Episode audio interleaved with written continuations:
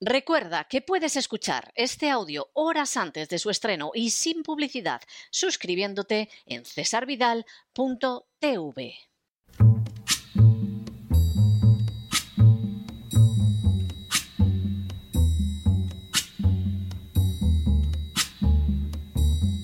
La voz con César Vidal desde el exilio. When the night has come and the land is dark and the moon is the only light we'll see. No, I won't be afraid. Oh, I won't be afraid just as long as you stand, stand by me. Muy buenos días, muy buenas tardes, muy buenas noches y muy bienvenidos a esta nueva singladura de la voz. Soy César Vidal, hoy es el lunes 2 de mayo de 2022 y me dirijo a los hispanoparlantes de ambos hemisferios, a los situados a uno y otro lado del Atlántico y como siempre lo hago desde el exilio.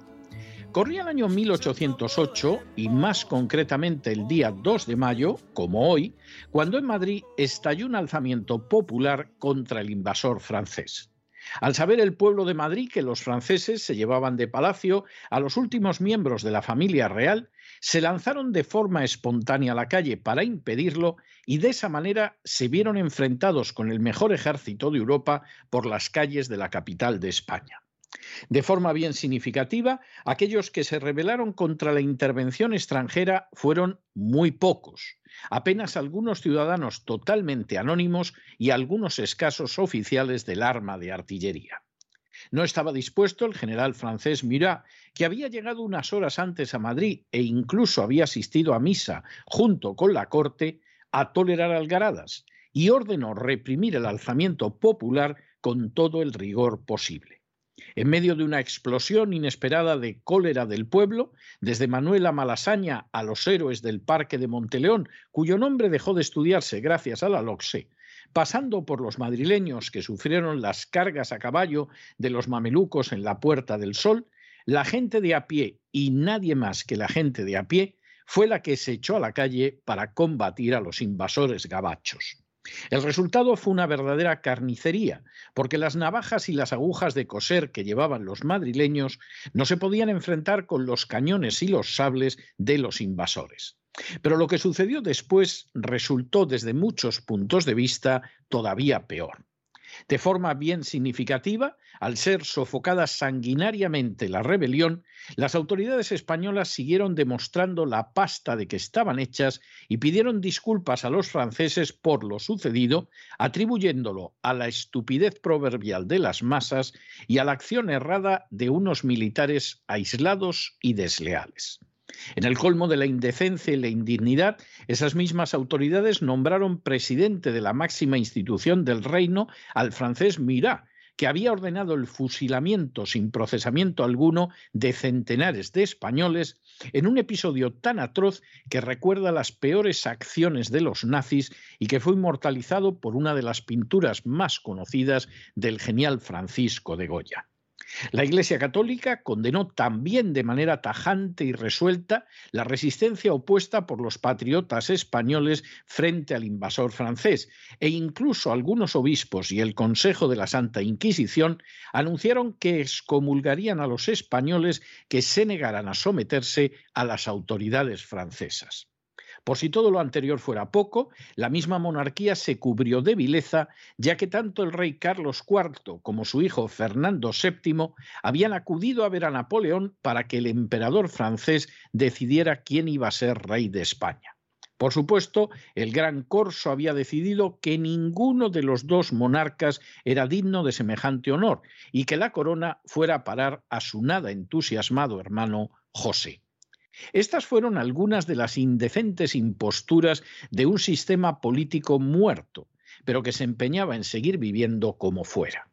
Se trataba de un sistema donde las castas privilegiadas, caracterizadas por la bajeza moral, vivían de los sectores productivos de la población.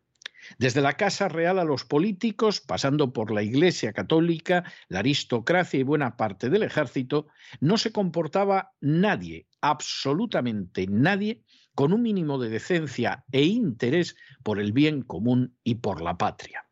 Si al final se produjo un cambio, fue porque el pueblo llano, comenzando por Andrés Torrejón, el alcalde de Móstoles, decidió resistir a la invasión extranjera como fuera.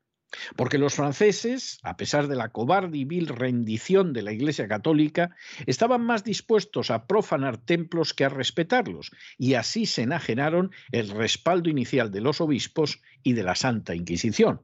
¿Y por qué Inglaterra captó la importancia de ayudar a los únicos europeos que parecían decididos a enfrentarse con Napoleón sin capitular?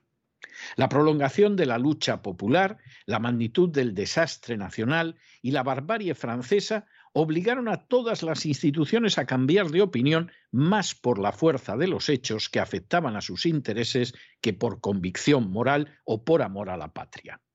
Seguirían seis años de derramamiento de sangre para que las instituciones que peor se comportaron aquel 2 de mayo se alzaran, como suele suceder en la historia de España, con el santo y la limosna, y el pueblo, una vez más, resultara burlado por la alianza del trono y del altar y se viera privado de la libertad.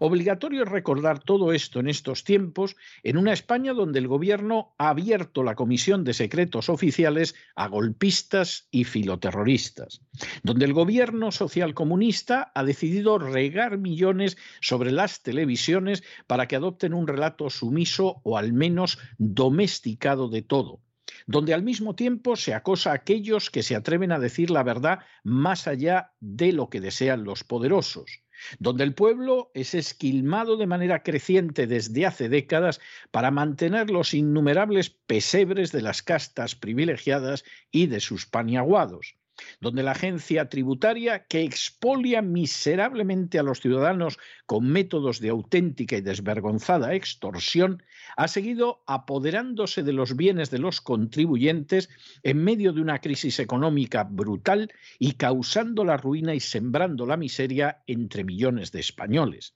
donde esa misma agencia tributaria, instrumento de expolio al servicio de las castas privilegiadas, actúa de tal manera que al cabo de una década la Administración de Justicia da la razón mayoritariamente a los expoliados, pero no castiga jamás a los funcionarios que perpetraron los atropellos donde esa misma agencia tributaria, en contra de lo que sucede en los países civilizados donde es un delito, entrega bonus dinerarios para sus esbirros, este año 100 millones de euros más, a fin de que estos extraigan dinero hasta de donde es ilegal e imposible sacarlo, y donde ya se afilan las zarpas para caer con redoblado encarnizamiento sobre los ciudadanos donde los partidos viejos y nuevos representados en el legislativo son incapaces de abordar los problemas reales de la nación, aunque no de seguir cobrando todos estos meses e incluso de cobrar dietas de desplazamiento sin moverse siquiera de casa donde esos mismos partidos son incapaces de unirse para sacar adelante a una nación sumida en profunda crisis institucional y económica, pero aplauden todos como focas y sin excepción a un liberticida llamado Zelensky cuando aparece en carne televisiva en el Parlamento donde el gobierno ha salvado al banco malo de la Sareb rezumante de activos tóxicos inmobiliarios con el dinero que la agencia tributaria arranca a todos los españoles, donde preparándose para la nueva epidemia, el gobierno sigue avanzando la agenda globalista, porque es un lacayo de la misma que impulsa normas como las que legalizan la eutanasia, las que privan a los niños con discapacidad física de la educación especial, o las que aumentan los pesebres de la ideología de género, donde también, siguiendo la agenda globalista, España ha capitulado vergonzosamente ante Marruecos,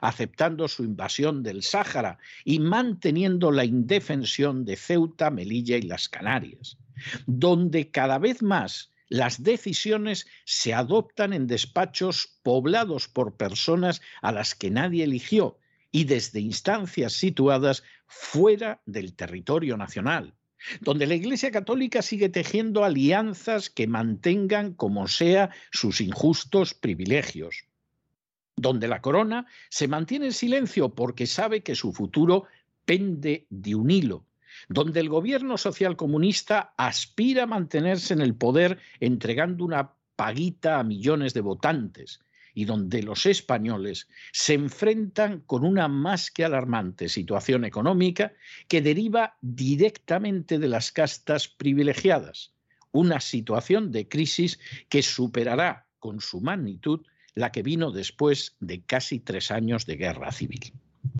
Hoy, más que nunca, hay que recordar que la esperanza de futuro de la nación española no reside ni puede residir en la monarquía en la Iglesia Católica, en las castas privilegiadas o en instancias extranjeras, y que peca de ingenuo, de ignorante o incluso de necio quien así lo piense.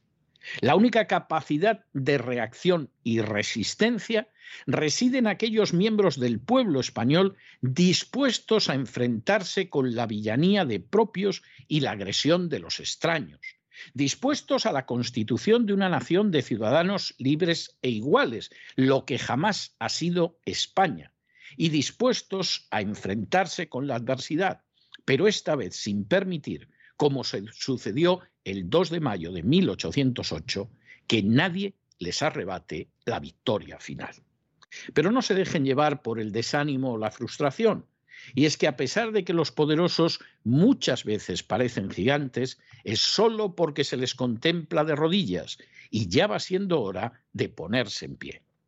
Mientras tanto, en el tiempo que han necesitado ustedes para escuchar este editorial, la deuda pública española ha aumentado en más de 7 millones de euros y van a parar precisamente a esas mismas castas que actuaron como traidoras a la nación un 2 de mayo de 1808.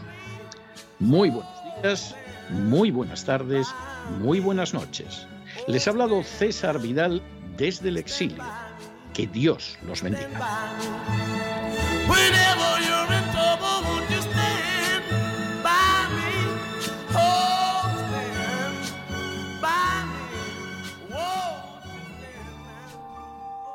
Esta sección está patrocinada por crowdfunding con el siguiente mensaje. Nuestro Señor Jesucristo, el único Dios verdadero, es misericordioso y nuestro Salvador.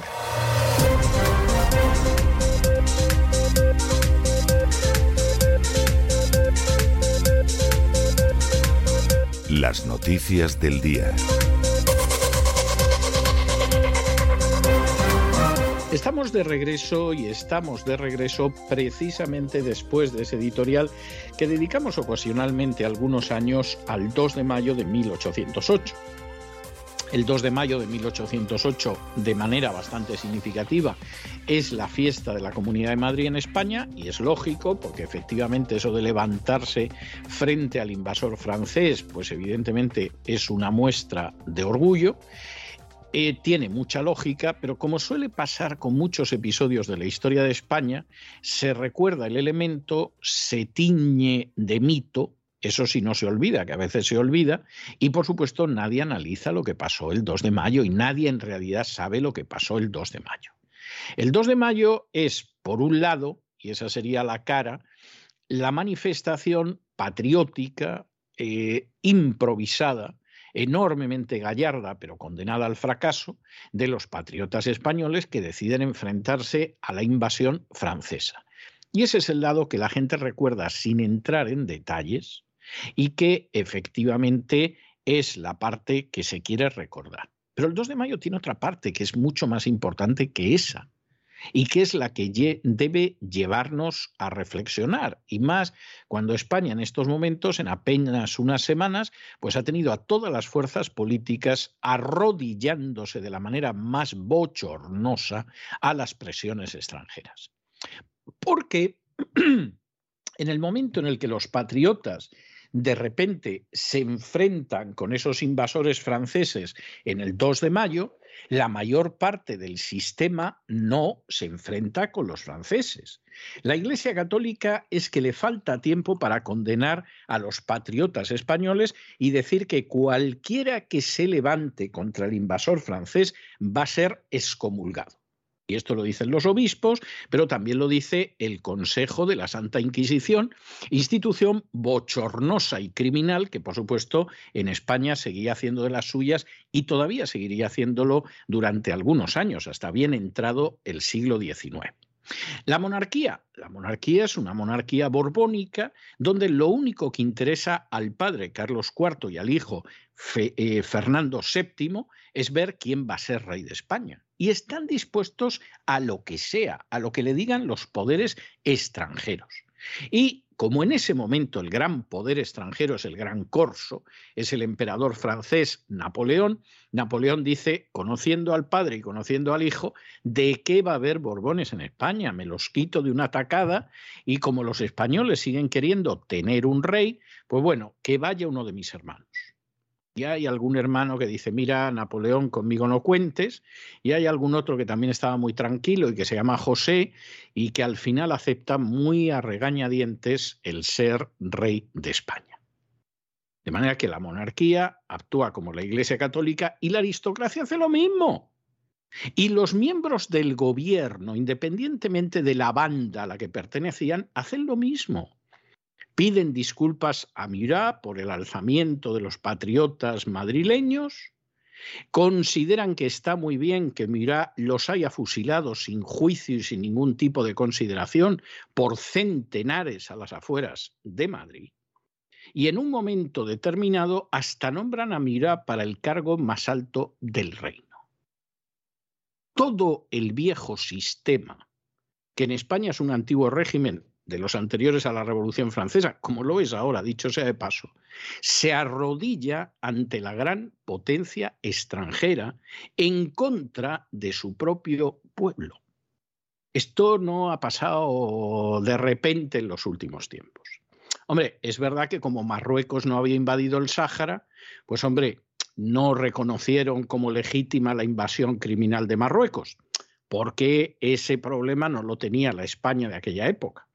Es verdad que no invitaron a un liberticida como Zelensky para aplaudirlo todo sin excepción como si fueran las focas de un circo, porque en esos momentos no había un Zelensky. Esa es la pura realidad. Pero nombraron a Murat como el jefe de la nación para el cargo más alto después del rey, sin pestañear. Y era un asesino que estaba fusilando por centenares a los madrileños a las afueras de Madrid, como quedaría inmortalizado en los fusilamientos del 3 de mayo de Goya. Y esa clase política se entregó igual, de modo que por favor que no me venga nadie diciendo que esto viene del año 78 para acá y de la transición. No, no, no, no, no, no. Esto viene de muy lejos. Y cuando uno estudia la historia de España de verdad, que no es la que suelen contar los unos y los otros. Con lo que uno se encuentra es con episodios como estos, como esas guerras a las que ha ido España simplemente porque a la reina le apetecía dejarle un reino a cada uno de sus hijitos. Y entonces esos reinos pues los tenía que conquistar los españoles con su sudor y con su sangre, para que los hijitos cada uno tuviera un reino, aunque fuera chiquitín, ¿eh? chiquitín, pero, pero en fin, aceptable. Y España se metía en guerras en las que no tenía nada que ver y que no tenían nada que ver con sus intereses, exactamente como ahora en Ucrania. Y por supuesto los intereses nacionales, como estaban siempre por detrás de los intereses de las castas privilegiadas, aquellos que los defendían pues se caía encima de ellos, como pasa ahora con la invasión del Sáhara y con las acciones agresivas del Sáhara, que el día menos pensado va a entrar en Ceuta y Melilla, Marruecos, va a terminar de invadir las Canarias, que ya las tiene medio invadidas y ya se está ocupando de quedarse con toda la riqueza de las islas, y las castas privilegiadas españolas aplaudirán también como focas y agacharán la cabeza como hicieron el 2 de mayo de 1808 y los días sucesivos. Claro, en un momento determinado los franceses ya perdieron la, mesura, vieron lo que era España y dijeron aquí podemos hacer de todo. Si al llegar a Córdoba los franceses no hubieran saqueado las iglesias de Córdoba para llevarse todo, pues seguramente la Iglesia Católica hubiera seguido diciendo que el que se levantaba contra el invasor francés era un mal español, había que castigarlo, etc. Como saquearon las iglesias de Córdoba, ya la cosa cambió. Ya de pronto los franceses, que eran maravillosos y enfrentarse con ellos merecía la excomunión, de pronto se convirtieron en bárbaros, masones, etcétera, etcétera. Al final las decisiones venían derivadas del dinero como siempre ha sido, dinero y poder. Y en estos momentos España se encuentra en una tesitura muy parecida. O el pueblo español reacciona, eso sí, no dejándose engañar por las instituciones que lo han engañado a lo largo de siglos. Y el pueblo español empieza a caminar hacia ser una nación de ciudadanos libres e iguales. O lo que tiene por delante España, ya con el presente actual innegable, es un futuro muy aciago. Y posiblemente lo mejor que se puede sacar del 2 de mayo es recordar lo que son las cosas. Esa es la auténtica realidad y el que no lo quiera ver, pues, pues muy mal asunto, muy mal asunto para él. En fin, a esto le hemos dedicado el editorial y bueno, viene pinti parado para la primera noticia de nuestro boletín de hoy. Y es que resulta que hay un sistema que se llama Pegasus. Esto suena casi a película de espías, ¿no? La próxima entrega de 007 se podría llamar Pegasus, ¿eh? que en español ya no la traducirían. En otra época lo hubieran llamado Pegaso, pero en este caso ya no la traducirían. Bueno, ¿y qué es el sistema Pegasus? El sistema Pegasus es un sistema de ciberespionaje que no depende de hackers rusos, les vamos a dar un disgusto a algunos, pero no depende de los rusos, sino que fue creado por el Estado de Israel y que puede entrar en cualquier teléfono móvil, te puede sacar toda la información, te puede activar la cámara, incluso mensajes que tú borraste en el pasado, te los puede recuperar, etcétera, etcétera, etcétera. Este sistema Pegasus, ¿eh? que depende de eh, Israel, Israel se lo ha vendido a mucha gente. Eh, nos suponemos que habrá alguna clave de Pegasus que no venden y que aprovechan en beneficio propio, lo cual es bastante lógico. Y esto se ha traducido en que el sistema Pegasus, por ejemplo, pues lo tiene Marruecos. Y aparte de que con ese sistema se espía a más de 50.000 personas, que son políticos, periodistas, activistas de derechos humanos, abogados, etcétera, etcétera, bueno, con el sistema Pegasus parece ser que Marruecos ha llegado a espiar al presidente francés Macron y no solamente eso, sino que ha espiado al presidente del gobierno español, Pedro Sánchez, y a la ministra de Defensa, Margarita Robles.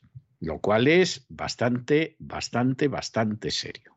Claro, inmediatamente el gobierno ha salido para decir que no, hombre, que el Pegasus a ellos no les afecta, que esto son cosas que se están publicando, pero que esto no es así, bla, bla, bla, bla, bla, bla. Pero al final el episodio que tenemos es un episodio muy claro de un régimen como el español que está muerto, igual que estaba muerto el régimen español de 1808 aunque luego las cosas fueron como fueran y, vamos, consiguió Fernando VII que el cadáver, apestando, aguantara casi casi hasta mediados de siglo.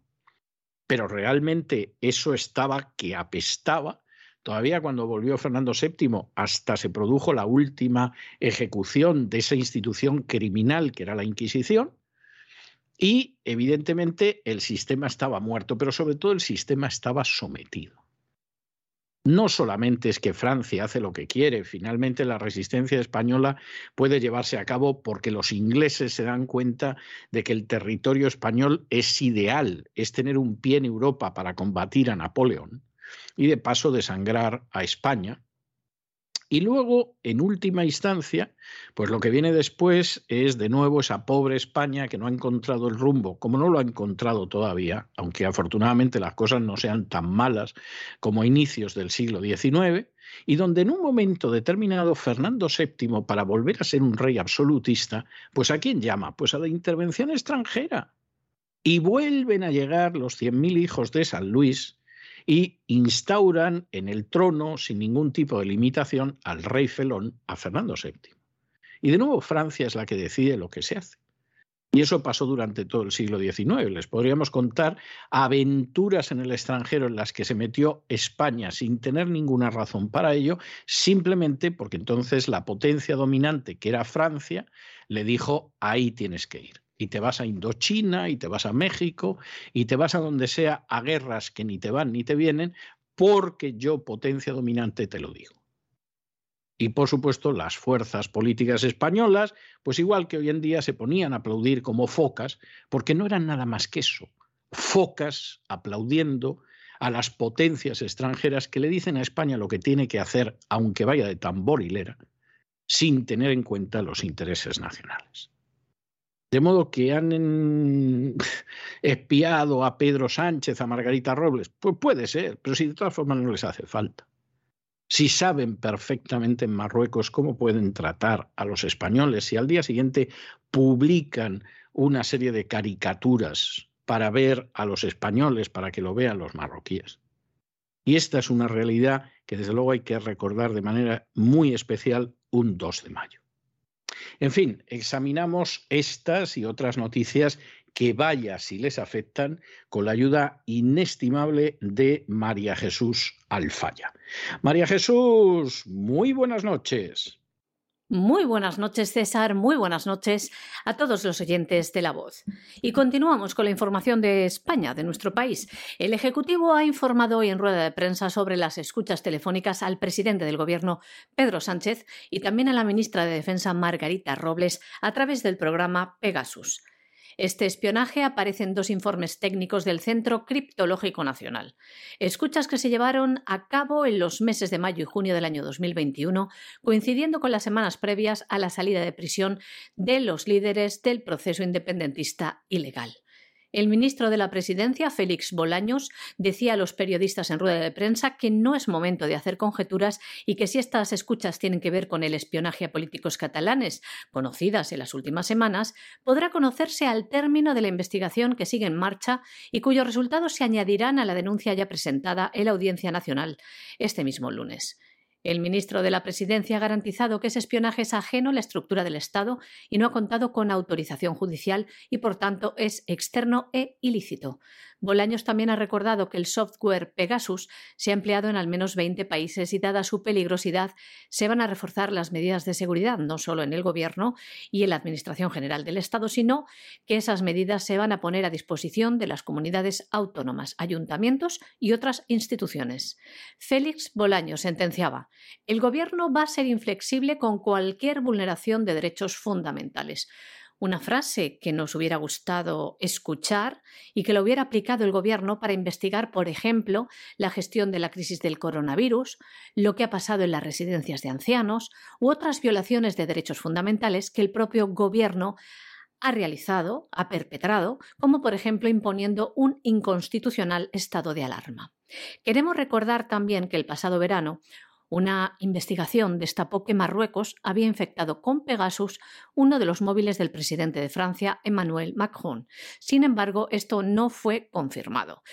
Considerado el software más penetrante del ciberespionaje del mundo, Pegasus es capaz de penetrar en un móvil, coger toda su información, activar incluso la cámara o recuperar mensajes borrados en el pasado sin que el usuario sea consciente de esta infiltración.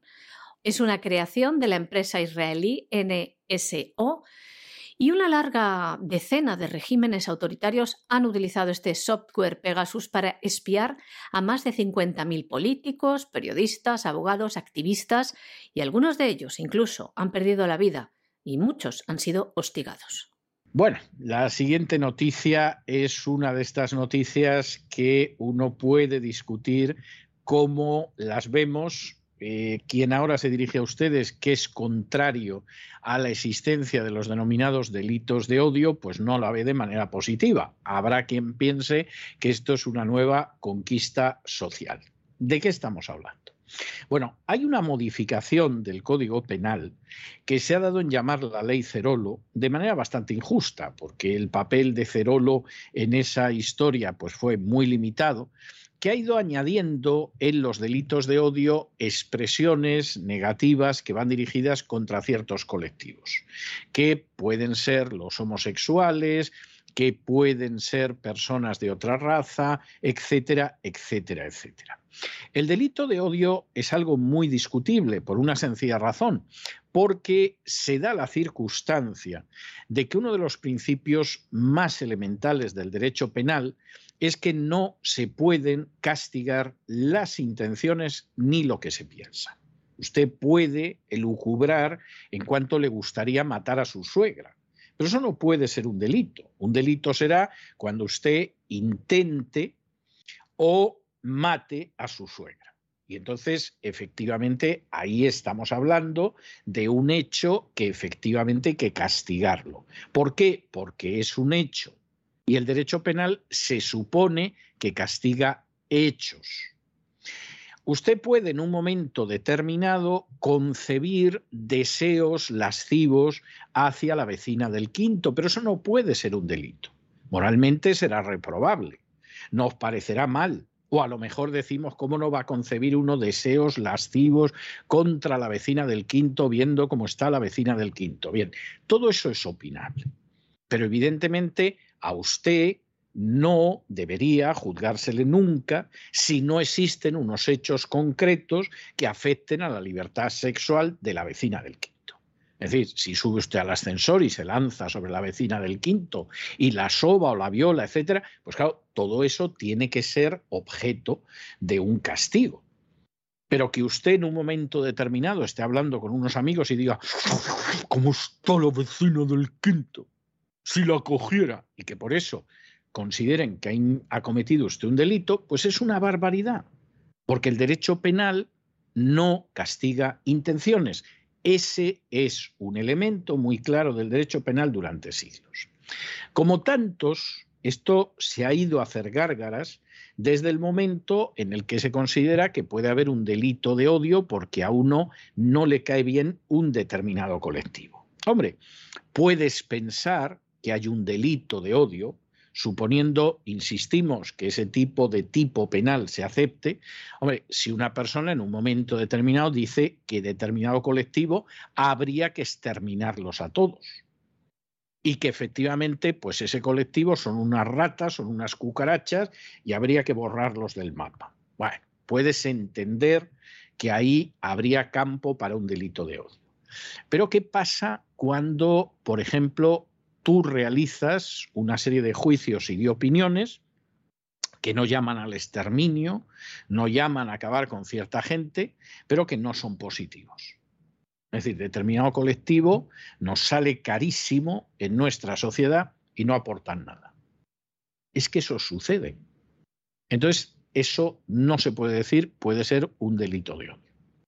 O en un momento determinado alguien decide que eh, voy a hacer unos estudios y resulta que determinadas provincias o determinados estados dentro de un estado federal llevan chupando la sangre del resto del estado desde hace siglos. Y eso se supone que tampoco podríamos decirlo porque puede ser un delito de odio. Y al final, la idea del delito de odio acaba siendo el paso previo a censurar determinadas opiniones, por supuesto, en favor de esa minoría o de ese colectivo. En algún caso puede significar incluso el ir cancelando lo que aparece literariamente, lo cual literariamente o artísticamente es más grave. La mal llamada ley Cerolo, porque no es algo que se debiera Cerolo ni cosa parecida, ahora se va a ampliar en el Código Penal con el antigitanismo. Vamos a ver, que se discrimine a los gitanos, que no se les deje ocupar determinados puestos, que se incite al odio contra los gitanos, etcétera, etcétera, etcétera. Es algo inaceptable, pero contra los gitanos y contra cualquier colectivo.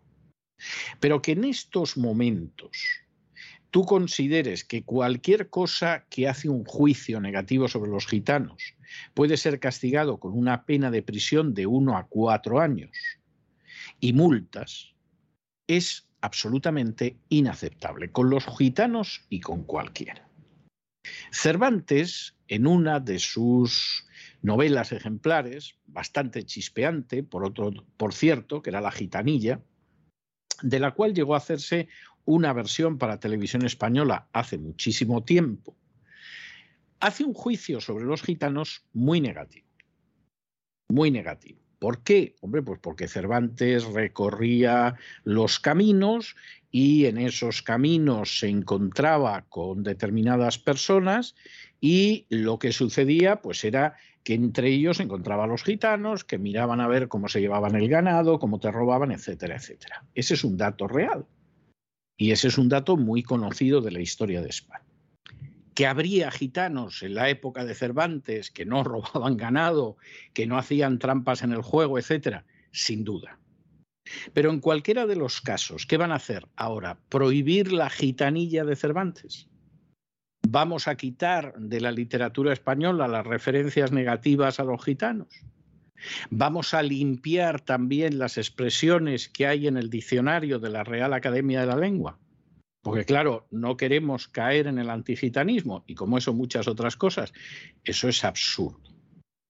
Y los delitos de odio, que en fin, insistimos, en términos penales son de muy difícil defensa, pero aquí al final no se impone el pensamiento jurídico, sino el pensamiento político, no tienen razón de ser. Pero el problema es que una vez que se convierten en un tipo penal, es muy fácil que excedan lo razonable. Es razonable que en un momento determinado se castigue en mayor o menor medida a quien pide el exterminio de un colectivo y que lo califica públicamente de ratas o de cucarachas. Tiene lógica. Pero ¿qué haces con las obras artísticas? Aquellas obras en las que, por ejemplo, Los Tarantos, que era una maravillosa película de gitanos, que solo eran gitanos, donde había gitanos buenos y gitanos malos dados a sacar la navaja. Vamos a prohibir los tarantos, que era una versión Romeo y Julieta en gitano. Vamos a prohibir la gitanilla de Cervantes. Vamos a prohibir los estudios que, por ejemplo, muestren que mucho del dinero que se ha gastado en subvenciones para los gitanos no ha servido prácticamente de nada. También lo vamos a prohibir. Bueno, pues este es el problema de los denominados delitos de odio, que salvo en cosas que estén muy claramente delimitadas por la ley, al final se acaba perdiendo el control. Y esto no es una conquista. Esto no va a proteger más a los gitanos, no va a permitir que se promocionen mejor, no va a evitar los prejuicios que tenga la gente contra ellos. Seguramente va a empeorar todo. No, es que hay gente cuyos conocimientos jurídicos son nulos y cuya perversión política es inmensa. La Ley Integral para la Igualdad de Trato y la No Discriminación, la conocida como Ley Cerolo, va a modificar el Código Penal para que por primera vez el antigitanismo esté tipificado como un delito. De esta forma, según ha informado el Grupo Parlamentario Socialista, les leemos quienes públicamente promuevan o inciten al odio, discriminación o a la violencia contra los gitanos y gitanas, quienes elaboren o posean con la finalidad de distribuir a terceras personas escritos o cualquier otra clase de material que por su contenido incite o fomente al odio, serán castigados con una pena de prisión de 1 a 4 años y una multa de 6 a 12 meses.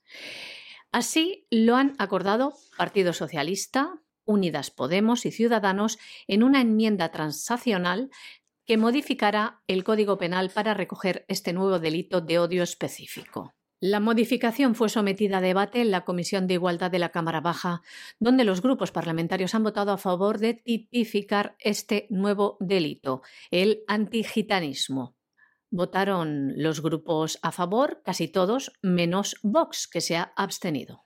Bueno, y nos vamos al Ecuador. Ya saben ustedes que en Ecuador hay un presidente que se llama Guillermo Lasso, del Opus, que se da la circunstancia de que llegó al poder diciendo que iba a apoyar la vida y la familia. Oye, fue llegar al poder y lo primero salió adelante una ley de aborto. La vida por ahí quedó. Y al poquito tiempo, en la Semana del Orgullo Gay, colocó los colores del arco iris en la fachada de la Casa Presidencial. Hasta ahí llegó la defensa de la familia. Y alguno dirá, bueno, pero es que se da la circunstancia de que está funcionando muy bien el orden, el país va de maravilla. No, no va, no va. Y además, en términos de orden, es muy discutible. Ahora mismo hay tres provincias del Ecuador que están sometidas al estado de excepción y con los soldados por la calle. Y desde luego un control de las bandas de delincuencia tremendas. Va a conseguir poner orden Lazo como por ejemplo lo ha hecho el presidente del Salvador, que ha conseguido varios días seguidos que no haya ningún homicidio en El Salvador, algo desconocido en la historia del Salvador. Pues no lo sabemos, pero de momento no, se fíen ustedes mucho en que las cosas con Lasso van a ir mejor. Desde la medianoche del pasado sábado comenzó a regir el estado de excepción en tres provincias de Ecuador, lo que incluye el toque de queda nocturno en tres poblaciones y el despliegue de 9.000 policías y militares. Las provincias sobre las que regirá son las costeras de Guayás, Manabí y Esmeraldas, fronteriza con Colombia, mientras que en las parroquias de Esmeraldas, Eloy Alfaro y Jiménez Pascuales habrá un toque de queda desde las 11 de la noche a las 5 de la madrugada, hora local, y esto va a durar 60 días. El presidente de Ecuador, Guillermo Lasso, tomó esta decisión para combatir la delincuencia organizada que ha provocado una creciente violencia. La mayoría son bandas criminales organizadas de narcotráfico y algunas de ellas tienen vínculos con cárteles de la droga de México y Colombia. Escenas violentas como la aparición de personas decapitadas o los asesinatos de sicarios se han vuelto cada vez más frecuentes en estas zonas, principalmente alrededor de Guayaquil, capital de Guayas, cuyo puerto es utilizado de trampolín para la cocaína producida en Colombia, Perú y en menor medida también producida en Ecuador. Este fenómeno también tiene un sanguinario capítulo en la crisis carcelaria de Ecuador, donde casi 400 presos han muerto en los dos últimos años en distintos enfrentamientos entre este tipo de bandas rivales que se disputan el control interno de las prisiones.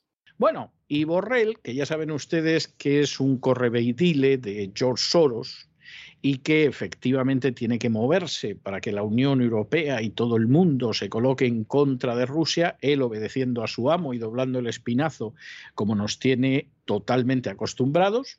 La primera entrevista de Pedro Sánchez fue con George Soros, sin que se apuntara dentro del diario de visitas y eso sí, luego se descubrió porque hubo quien hizo la foto y ahí estaba Borrell, precisamente maestro de ceremonias. Y entonces, pues Borrell ha decidido que se va a Centroamérica a ver si consigue que efectivamente estos países no comercien en absoluto con Rusia. Porque se diga lo que se diga, el relato oficial de la NATO, salvo en países NATO, no convence absolutamente a nadie. No voy a hablar de China o de la India, que ya ellas solas son más de la mitad de la población mundial, o de lo que pasa en Rusia, etcétera. No, no, es que incluso en Hispanoamérica, que se supone que es una extensión del poderío de los Estados Unidos, ese relato no le convence a nadie, no se lo cree nadie podrán decir lo que quieran los ministros de Asuntos Exteriores, los presidentes, aunque muchos presidentes lo que han dicho es que ellos van a seguir comerciando y negociando con Rusia, pero el relato no se lo cree la gente. Y salvo ciertas personas que van en esa línea, hay un escepticismo en Hispanoamérica tremendo. Imagínense ya lo que puede ser África o lo que puede ser Asia. Y entonces aparece Borrell, porque claro, no es cuestión de estar moviendo a Kamala Harris o a Blinken por Hispanoamérica, que en fin la miran con bastante desdén, aparece Borrell para convencer a esta gente de que tiene que ir a lo que tiene que ir. Entonces, los países de Centroamérica y del Caribe, pues no tienen que negociar en absoluto con Rusia, etcétera, lo cual es tremendo porque de, de, hecho Rusia le compra mucho a Hispanoamérica y al Caribe, les compra mucho. Y claro, aquí la idea es que ustedes se tienen que someter, usted Panamá, usted Honduras, usted Guatemala, usted El Salvador, con Nicaragua no cuentan al respecto, tienen que dejar de vender a Rusia. Y claro, la pregunta de los panameños y los hondureños y los dominicanos, etcétera, bueno, bien, y lo que nosotros le vendíamos habitualmente a Rusia, ¿qué va a pasar con ello? Y entonces Borrell dice, bueno, vamos a intentar ayudarlos, que la Unión Europea se ocupe de estas cosas. Oiga, pero es que vamos a entrar en una crisis económica de bigotes y eso lo van a pagar nuestras poblaciones, no usted, señor Borrell. Y entonces, bueno, inmediatamente la historia que viene es, hombre, no, no. Echen la culpa de todo lo que pasa económicamente en sus países a Putin. Así de claro. Y ahí aparece el Banco Interamericano de Desarrollo diciendo que la guerra de Ucrania pues, es un obstáculo para el crecimiento de Hispanoamérica. No, no, la guerra de Ucrania no. El que los países de Hispanoamérica se vean forzados a aceptar la política de sanciones contra Rusia. Si a los países de Hispanoamérica les dejan llevar la política que ellos quieren, a ellos la guerra de Ucrania no les perjudica. Ellos siguen vendiendo a Rusia exactamente igual, Rusia los paga y están tan contentos de la vida. No es la guerra de Ucrania, es la política de sanciones antirrusa que ustedes han aprobado.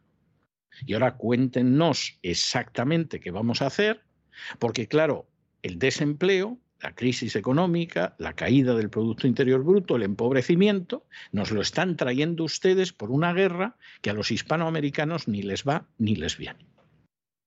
Esto es importante, aunque lamentablemente por ahí vaya Borrell de emisario del mal, que eso ya lo sabemos todos hace muchos años. El Banco Interamericano de Desarrollo ha pronosticado que la guerra en Ucrania merma el crecimiento de América Latina y reduce sus expectativas de crecimiento entre los años 2022 y 2024. Los escenarios de crecimiento para cada uno de los países depende de diversos factores, desde sus vínculos comerciales con Rusia hasta su nivel de endeudamiento, pero en general el Banco Interamericano de Desarrollo prevé que disminuya respecto del escenario prebélico. Según vaticina este informe macroeconómico, en el peor de los casos, el crecimiento se reduciría del 2,1% al 1,2% en el año 2022. En el año 2023 sería del menos 0,4%, vaticinan que se recuperaría en el año 2024 hasta el 1,3%, para luego volver, dicen, a converger hacia un crecimiento de largo plazo de alrededor el 2,5%. Esto es lo que señala este informe macroeconómico de América Latina y el Caribe 2022 del Banco Interamericano de Desarrollo. En cuanto al tema fiscal, el informe considera que la guerra hará subir el índice de endeudamiento. Rusia, dicen, es un importante mercado para varios de los productos que exporta América Latina y Caribe, como lácteos y carne, en el cono sur, excepto Brasil, y las frutas. Y continuamos con más noticias que afectan a Latinoamérica. El alto representante de la Unión Europea para Asuntos Exteriores y Política de Seguridad, Josep Borrell, llegaba ayer a Panamá para cumplir una agenda bilateral con el gobierno panameño y reunirse con los ministros de Exteriores de Centroamérica y el Caribe. Por medio de su cuenta de Twitter, el diplomático europeo dijo que su gira latinoamericana lo llevó a Panamá para fortalecer lazos bilaterales y avanzar relaciones de la Unión Europea con Centroamérica y Caribe. Decía también Josep Borrell lo siguiente. Ante la incertidumbre geopolítica tenemos que trabajar más estrechamente con nuestros socios, juntos por la paz y estabilidad global.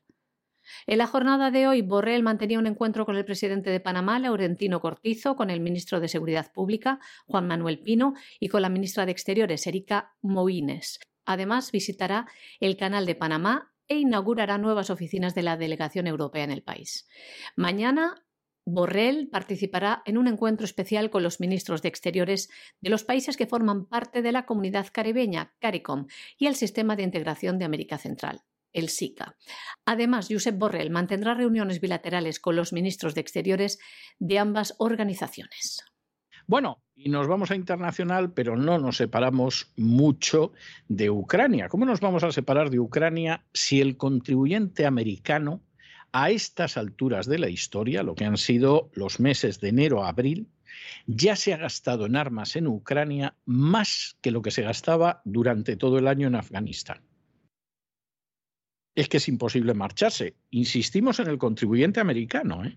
porque los fabricantes de armas están haciendo el agosto. Las guerras que en su día no llevó a cabo Donald Trump, bueno, pues ahora con la que se ha armado en Ucrania, los fabricantes de armas se están forrando. Como además esos fabricantes de armas son propietarios de grandes medios como el Washington Post, el Wall Street Journal, el New York Times, la CNN, etcétera, etcétera, todos sus mensajes tienen que ser de enviar armas a Ucrania. Claro, esto es como si ustedes son accionistas de un periódico y venden plátanos. Hombre, si salen artículos de alimentación, de fruta, etcétera, etcétera, vamos, tiene que ser la alabanza del plátano. Que no se le ocurra a nadie decir que no hay que comer plátanos como monos y en realidad lo que hay que hacer es comer manzanas y peras. Que no se le ocurra porque ese se va a la calle, como yo sé de alguno que se fue a la calle cuando dijo que los empresarios españoles tenían que comerciar con los tomates que producía España y no con los tomates de Marruecos. Y se fue a la calle, en una radio en la que yo trabajaba. Y esa es la situación. Entonces estamos en una situación en que el contribuyente americano tiene que ver cómo el dinero de sus impuestos se gasta todavía más en un conflicto como el de Ucrania que ni le va ni le viene. Pero que desde luego para las empresas armamentísticas que, hombre, eh, no tuvieron una guerra a mollar en la época de Donald Trump, pues ya les ha parecido una guerra que estarán elevando preces al diablo para que dure por los siglos de los siglos. Y entonces, eh, esto también hay que saber cómo lo haces, porque claro, si Estados Unidos fuerza la mano en esta situación, que la está forzando bastante y está tensando mucho la cuerda, en un momento la situación se puede poner muy difícil. Y entonces la idea es, bueno, pues aquí estos paisillos de fondo que hemos creado, que sean los que se arriesguen a llevarse el bofetón o el zarpazo del oso ruso. A ver, Eslovaquia, que es uno de los dos trozos en que dividimos Checoslovaquia. A ver, Eslovaquia. Bueno, pues a Eslovaquia le vamos a dar antimisiles Patriot. No sea que en algún momento los rusos se enfaden y le peguen un guantazo a Eslovaquia que la sienten de nalgas. ¿Y a cambio qué va a hacer Eslovaquia? Pues hombre, muy sencillo. Eslovaquia va a mandar a Ucrania su armamento antiaéreo. Y entonces no se puede decir que Estados Unidos lo hace, porque realmente no lo hace. Lo hace Eslovaquia. Y si le pegan una chufa a Eslovaquia, con esa chufa se queda. Además, siempre se puede decir, y un paisillo, hay una caca de país, un país pequeño, ¿cómo lo han podido pegar? Es que los rusos, qué malos son, se atreven con los pequeños, son el matón del patio del colegio, etc. Bueno, pues ya está Eslovaquia en eso. Ahora, el negocio es fantástico. El negocio es fantástico. Eslovaquia, que querría no estar en medio de este lío, de pronto le dicen que le van a desplegar antimisiles que hubiera preferido que no le desplegaran nada, ni siquiera banderas. El armamento que tenía anterior, que era de fabricación rusa, se lo entrega a Ucrania. Y de paso, todo un armamento que seguramente no querría ni tiene ganas de que le desplieguen, ni tiene dinero, se lo va a pagar a Estados Unidos y encima es un favor que le hacen. ¿eh? O sea, te entregamos una serie de antimisiles para que veas que nos preocupamos por tu seguridad y cuidamos de ti. Bueno, pues si es que yo no quisiera que sí, que sí, que los vas a desplegar, que te va a hacer falta, porque lo que tienes ahora se lo vas a dar a Ucrania. Es, es algo tremendo. En fin, allá cada cual, si no quiere ver cómo son las cosas. Estados Unidos va a desplegar una batería antimisiles Patriot en Eslovaquia y lo hará a cambio de que este país envíe a Ucrania su sistema de defensa antiaérea, que va a ayudar a blindar los cielos ucranianos frente a los aviones y proyectiles rusos. Dicen que a falta de una zona de exclusión. El presidente estadounidense Joe Biden informó en un comunicado de la reubicación de una de sus baterías Patriot en Eslovaquia para garantizar su seguridad después de que Bratislava mandara a Ucrania su sistema de defensa antiaérea S-300 de fabricación rusa. Biden explicó también que esta transferencia de material militar es algo que le había solicitado el presidente ucraniano Volodymyr Zelensky en sus conversaciones. Joe Biden se expresaba del siguiente modo. Ahora no hay tiempo para la complacencia. Las Fuerzas Armadas rusas puede que hayan fracasado en su objetivo de capturar Kiev, pero siguen infligiendo actos horribles de brutalidad contra el pueblo ucraniano. Bueno, y la última es una última maravillosa. Moderna ha solicitado a la Administración de Alimentos y Medicamentos de Estados Unidos, la FDA, la FDA, que autorice el uso de emergencia de la vacuna contra el coronavirus para niños que están entre los seis meses y los dos años. Esto es algo absolutamente injustificado con casos cada vez mayores de niños a los que se ha vacunado y cuyo sistema inmunológico parece que se ha resentido bastante, pero hasta que se aclare si efectivamente se ha resentido o no, esto es un disparate.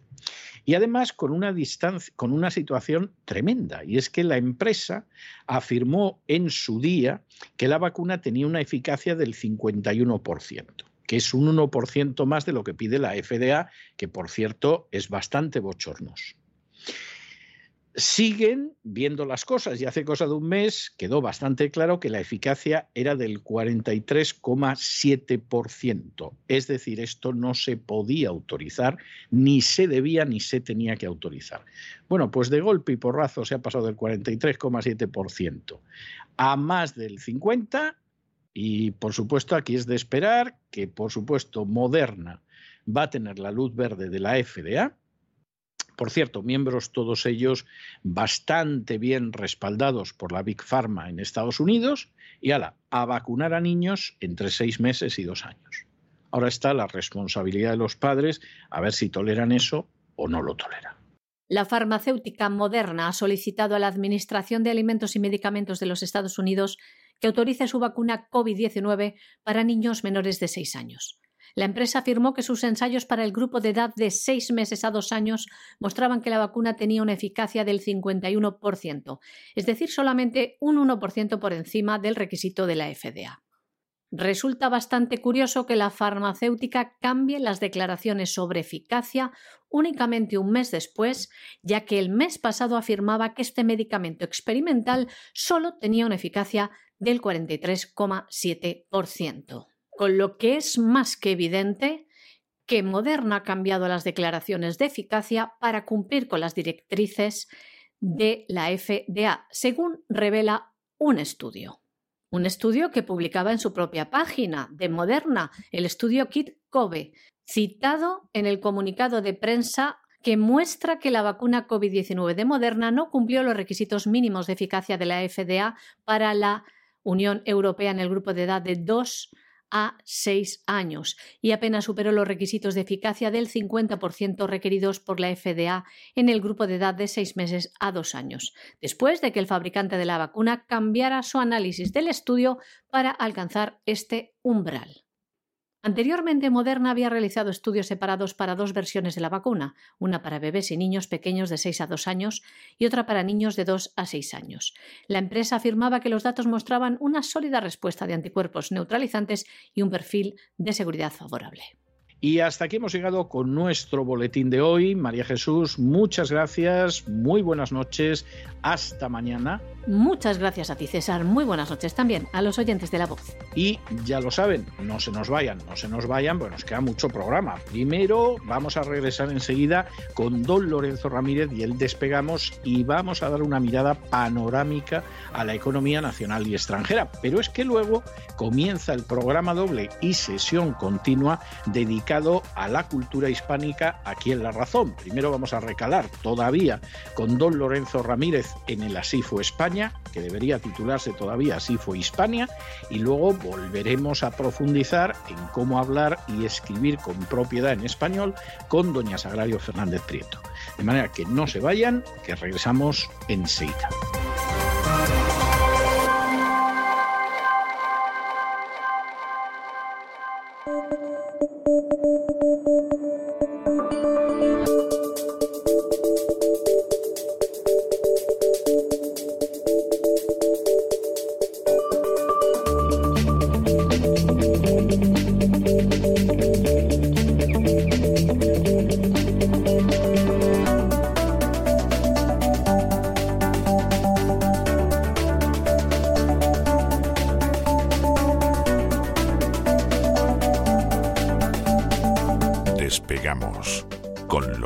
Ramírez. Corremos raudos y veloces hacia nuestro avión, atravesamos el umbral, nos tiramos en plancha sobre los asientos, nos abrochamos los cinturones. despegamos y nos vamos elevando por los aires hasta alcanzar la altura y la velocidad de crucero. A mi lado, don, Lorenzo, ¿viene usted a la manifestación de los sindicatos y por eso lleva usted un casco de albañil? ¿O, es que se va a caer algo y no quiere que le golpeen los cascotes en la cabeza? Explíquemelo. Buenos días. Muy buenos días, muy buenas tardes, muy buenas noches, don César Vidal. Lo de los sindicatos es de traca. ¿eh? Lo de los sindicatos en España es de traca.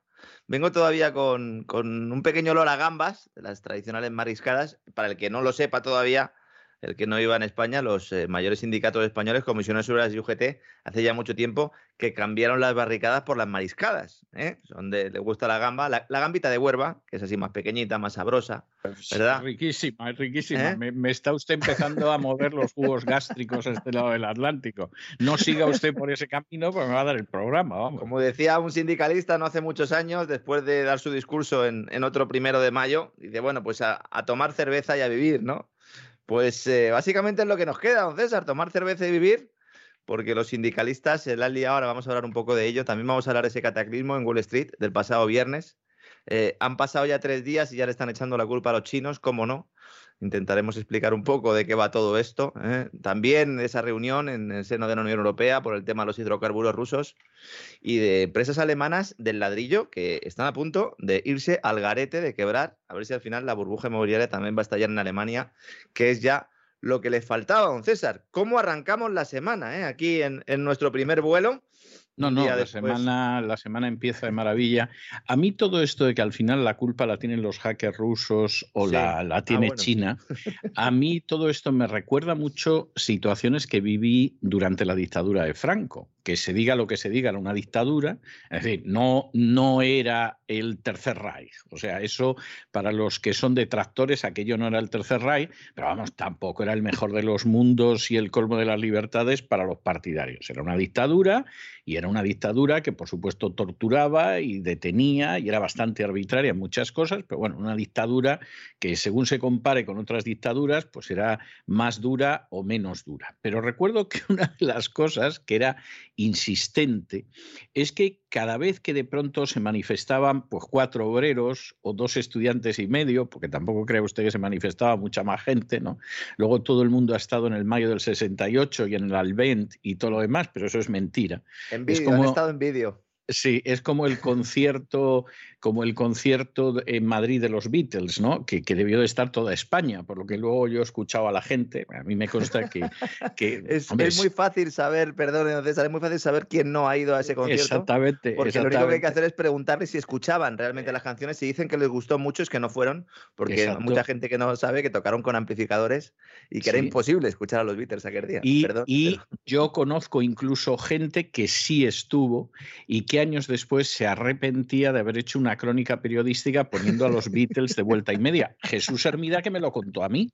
O sea, mi Jesús Hermida me contó que escribió una crónica acusándolos de melenudos, o sea, poniéndolos verde, como era propio del régimen en aquella época, y que luego cada vez que se acordaba de ellos se le caía la cara de vergüenza. Pero, pero Hermida no, no había construido un relato que era falso ni cosa parecida. Bueno, pues en aquella época, cada vez que había una de estas, ya digo, insisto, manifestaciones a las que iban pues tres de comisiones obreras o dos, dos estudiantes y medio y tal, se hablaba de que las promovía el oro de Moscú, lo cual era algo impresionante. O sea, se suponía que había una serie de agentes soviéticos con unas sacas de oro que repartían a estos pobres infelices, que luego la policía los inflaba en la comisaría. Y entonces, claro, este era uno de los mitos del régimen. No hace falta decir que el oro de Moscú no existía, ¿no? No, lo que existía era el, los dólares vía Alemania. Eso sí existían, pero de eso no se hablaba, ¿verdad? O, los dólares que le llegaban al PNV para que hiciera la Pascua al régimen, que se supone que era aliado de los Estados Unidos, lo cual es es muy, y lo era, de verdad. Entonces esto es, es muy gordo, pero esa era la explicación al final. Entonces, tú no podías decir, hombre, pero es que en esa empresa ha habido unos conflictos laborales. Nada, nada, es oro de Moscú. Bueno, pero es que en esa facultad está muy activa una célula pequeñita, pues yo mm. qué sé, de la Joven Guardia Roja o del PT o, del Partido. No, señor, era el oro de Moscú. Bueno, pues con esto estamos igual. O sea, al final, detrás de todo, o están los chinos o están los rusos. No, no hay otra historia. El día menos pensado, nos vamos a enterar de que Libia la invadieron en realidad los chinos y los rusos. Seguramente, ¿no? Para el que, para el que todavía no, no lo sepa, si está escuchando el Despegamos, si no ha escuchado el, el, ni el editorial, ni, ni, escucha el resto del programa, pues que sepa que es que ahora en teoría el gobierno español dice que, que le han espiado y que le han espiado también hackers, ¿no? Extranjeros. Mm, vamos a ver, eh, olvídense de lo de Pegasus, olvídense del espionaje. Todos somos espiados en todo momento. Absolutamente todos. Y el Ministerio del Interior lo único que tiene es la información un pelín antes que, que el resto de los malos. ¿eh? No le demos más vueltas. Si es que si han llegado a pincharme el teléfono a mí, que soy un periodista normalucho, normalucho. Sí, bueno, habrá gente que le guste mucho el programa y que diga, no, usted, bueno, sea lo que sea, un periodista normalucho como a mí me han llegado a pinchar el teléfono. Está pinchado el teléfono de todo el mundo. De hecho, ya ni siquiera se pincha el teléfono. Se solicita a las empresas ¿eh? la información, eh, esas llamadas, esas transcripciones sin orden judicial eh, porque aquí no hay ningún tipo ni de seguridad eh, eh, jurídica, ni de democracia, ni nada que se le parezca. Pero bueno, si queremos seguir jugando al teatrillo, jugamos al teatrillo, ¿no? Como ese Día Mundial del Trabajo, ¿no? Que es otro teatrillo, ¿no? Ese es otra. Yo recuerdo, de nuevo, es que me, está usted, no sé si es que empezó yo la semana muy de, reminiscencias y recuerdos y remembranzas, o, o, es que de verdad me las está provocando usted, que es lo que creo, aunque no creo que los quiera provocar, simplemente saltan, ¿no? Pero yo recuerdo una vez, a mí me tuvieron pinchado el teléfono en una época muy delicada y recuerdo una vez, yo todavía vivía en casa de mis padres, que yo había tenido una conversación telefónica, acaba la conversación y cuelgo el teléfono. Y entonces pasan unos segundos, yo tenía que hacer una llamada, descuelgo el teléfono y me oigo a mí mismo contando lo que había contado. Le habían dado al play. persona con la que había estado hablando. O sea, que yo no sé si alguien había dicho, Manolo, a ver si se ha grabado o no se ha grabado. Entonces el otro lo volvió a poner, pero no tuvo la prudencia de, de, cortar la conexión con el teléfono y entonces en ese momento volví a escuchar un trozo de la conversación que acababa de tener. Y dices, pero Bueno, no, es que, es que ya no es que esté mal lo que hacen, que está mal. Es que además son unos chapuzas. Ahora todo eso se ha perfeccionado mucho y además de los famosos maletines y del software Pegasus, que es el que está ahora tan de moda, el que llevamos hablando mucho tiempo algunos, el software ELISA también, ¿no? Eh, ese proyecto Ekelon también, eh, si nos vamos un poquito más atrás, ¿no? El CITEL español. Esto tiene muchos nombres, pero al fin y al cabo es lo mismo y es que efectivamente eh, pues nos violan todos los días. Otra cosa es que lo sepamos o que sea con más o menos dolor, ¿no? Comentaba el tema del Día Mundial del Trabajo porque es cuando los sindicalistas españoles aprovechan para mostrar su oposición al gobierno si es del PP solo. Y, si es del PSOE, pues entonces cierran filas en torno al Ejecutivo. De hecho, este año se han hecho una foto con la ministra de Trabajo, que ya me dirá usted ¿eh? cómo sale uno a la calle a protestar contra el ministro de Trabajo y al mismo tiempo eh, se hace una foto con ella, esa, esa señora que se llama o la, ministra protestaba contra sí misma. Es, es la perfección absoluta. ¿eh? O sea, yo, yo sinceramente lo de esta mujer que yo lo siento por ella porque le están calentando los oídos eh, en el sentido de que puede ser la alternativa de izquierdas y ella se lo quiere creer y se lo cree. En fin, esto es lo que hay. Yo lo siento por esta mujer, pero hace cosas, o sea, te manifiestas contra ti misma. Es algo, es el colmo, ¿no? Además, eh, cuatro días después o tres días después de presentar unos datos del mercado laboral que dicen que España ha destruido 100.000 puestos de trabajo. Y eso que estamos en una maravillosa recuperación y creciendo por encima del 5% y estas cosas. ¿no? La verdad es que también leer en medios de comunicación que las grandes centrales sindicales reclaman que los trabajadores no pierdan poder adquisitivo, como hemos visto estos días, provoca cierta sonroja. Eh, sobre todo al comprobar que al mismo tiempo desde el Palacio de la Moncloa se les solicita que hagan caso a las recomendaciones del Banco de España para limitar sueldos y evitar así los denominados efectos de segunda ronda. ¿no? Hace ya mucho tiempo, como decía antes, que los líderes de comisiones obreras y UGT eh, cambiaron, cambiaron las barricadas por las mariscadas, la odia el martillo ¿no? por, el, por el bogavante. Aunque si finalmente logra Feijó acceder a la presidencia, seguramente volvamos a verles en las calles ladrando para que parezca que defienden a unos trabajadores que hace ya mucho tiempo que dejaron tirados como colillas. ¿no? Sobre el tema de los efectos de segunda ronda, que ahora se habla mucho de ello, hay que decir que hacen referencia a ese peligro de que la inflación se traslada a los salarios generando la famosa espiral diabólica, ¿no? que tanto temen economistas y gobernantes, incluso aquellos, o precisamente aquellos que rezan todas las noches a sus santos Keynes y Friedman. Los seguidores de Keynes actuales y los seguidores de Friedman actuales no se dan cuenta de que en realidad a quien están siguiendo es a la síntesis neoclásico keynesiana a una mezcolanza de ambos modelos, teniendo lo peor seguramente de ambos modelos, y que es un modelo que ha situado a la economía global a las puertas de su enésima crisis estructural. Con lo cual, ambos están errados. Por eso ninguno puede encontrar la solución. ¿no? Y precisamente lo que sucedió el viernes en Wall Street nos explica eso. ¿no? El batacazo ha sido tremendo. ¿eh? Abril suele ser un mes bueno para las bolsas. Por regla general, sí. Por regla general, de sí. Hecho, de hecho, el mes malo. Claro, el mes malo es mayo. Siempre decimos aquello de selling May and go away, ¿no? Vende en mayo, después de un buen abril, a la buchaca, ya preparo mis vacaciones y a otra cosa mariposa, ¿no? Pero es que vamos a ver, eh, cerrar el mes de abril con un, con un desplome, el Nasdaq del 4%, su peor mes desde 2008, ojo. ¿Mm? El Dow Jones y el Standard Poor's también cayeron. ¿Mm? Es que el Standard Poor's en abril ha caído un 8,8%. Ha sido el peor abril para el principal índice de la Bolsa de Estados Unidos, de la Bolsa de Nueva York, el peor abril desde 1970. Que se dice pronto, ¿eh? Fíjense, ¿eh? desde el 70. Es decir, todo el, Black Friday y todo aquel, el, el, Black Friday, digo, ¿no? El, Black, el, jueves negro, ¿no? El, Black Thursday, ¿no? Famoso de los años 80, tal. No, no, estamos hablando el peor abril desde 1970 y el mes más negativo desde marzo del 2020, de 2020, cuando la pandemia, cuando se inicia la pandemia. ¿eh? Yo me hace mucha gracia cuando hay gente que está diciendo, no, no, no va a haber ningún tipo de ajuste en las bolsas. ¿Cómo que no va a haber? se, está produciendo ya. ¿eh? En los cuatro primeros meses del año, de enero a abril, el Standard Poor's 500 ¿eh? ha vivido el peor inicio, el peor cuatrimestre, desde 1939. Esta, cifra ya es escalofriante. ¿no? Lo he tenido que ir a comprobar, la, además. Cifra, la cifra es de bigotes. Sí, lo leía. la cifra es de bigotes. Sí, porque en el 39 las cosas no iban muy bien, ¿eh? En 1939 las cosas no iban demasiado bien, ¿no? Es decir, que no es solo el Nasdaq, no es solo el índice tecnológico el que está sufriendo, sufriendo tela. ¿eh? Por supuesto, no ha faltado quien ha, quien ha dicho que este lunes la publicación de los datos de, la, de los cierres de las, de las fábricas chinas que han afectado a la industria, los datos de abril, pues eh, son los responsables de la caída que seguimos viviendo esta mañana, este lunes.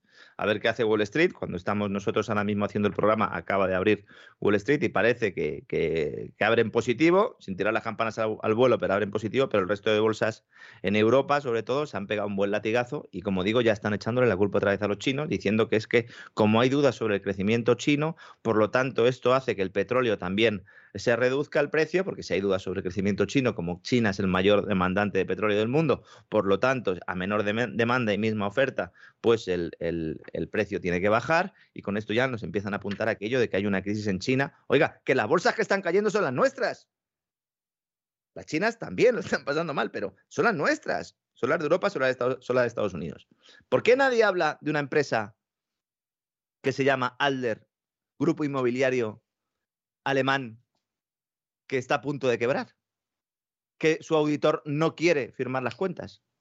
O, de la entrada de la policía en el Deutsche Bank, como si fuera una de esas películas de Hollywood que de pronto empieza a entrar gente con chalecos donde pone FBI, ¿no? O sea Como pasó en su día también con el Banco Santander y el, y el caso. Esos, esos son los chinos, como si lo de la, de la lista Falciani, ¿no? Lo de la lavadora Deutsche Bank, es, eso es tremendo también. Aparecen los papeles del FinCEN del Departamento del Tesoro norteamericano como una de las mayores lavadoras de dinero negro del mundo.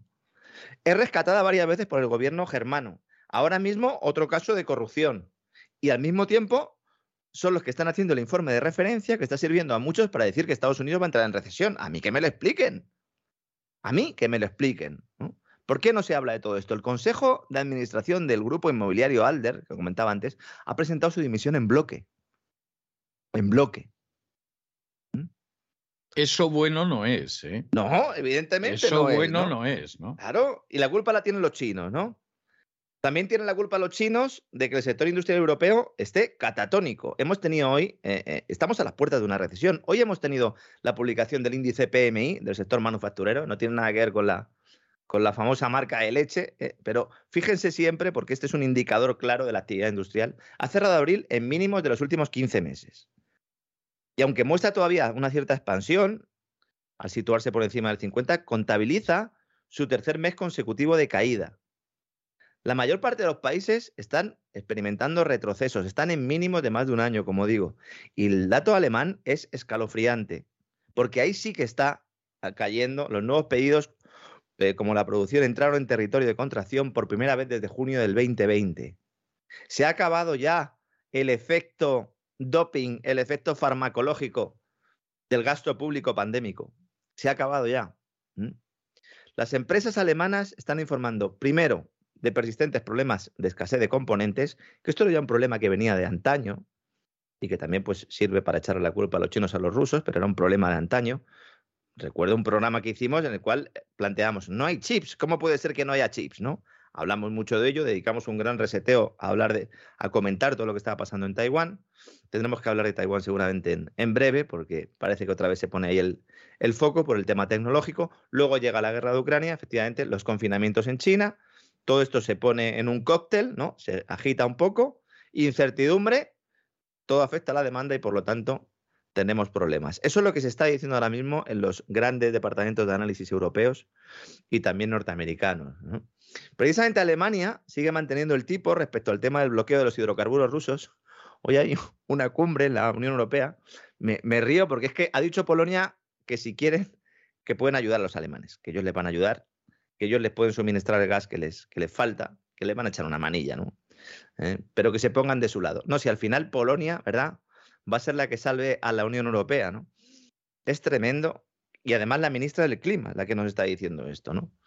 Han hecho un comunicado esta mañana, ¿no? Diciendo que estaban dispuestas a ayudar a Alemania, las autoridades polacas, a dejar de consumir petróleo ruso. Que sí, señores, que los polacos tienen ahí una buena relación con Noruega y que pueden recibir buenos hidrocarburos de, Noruega, pero evidentemente no pueden cubrir eh, la demanda que, que necesitaría eh, Alemania si se cortara el grifo, ¿no?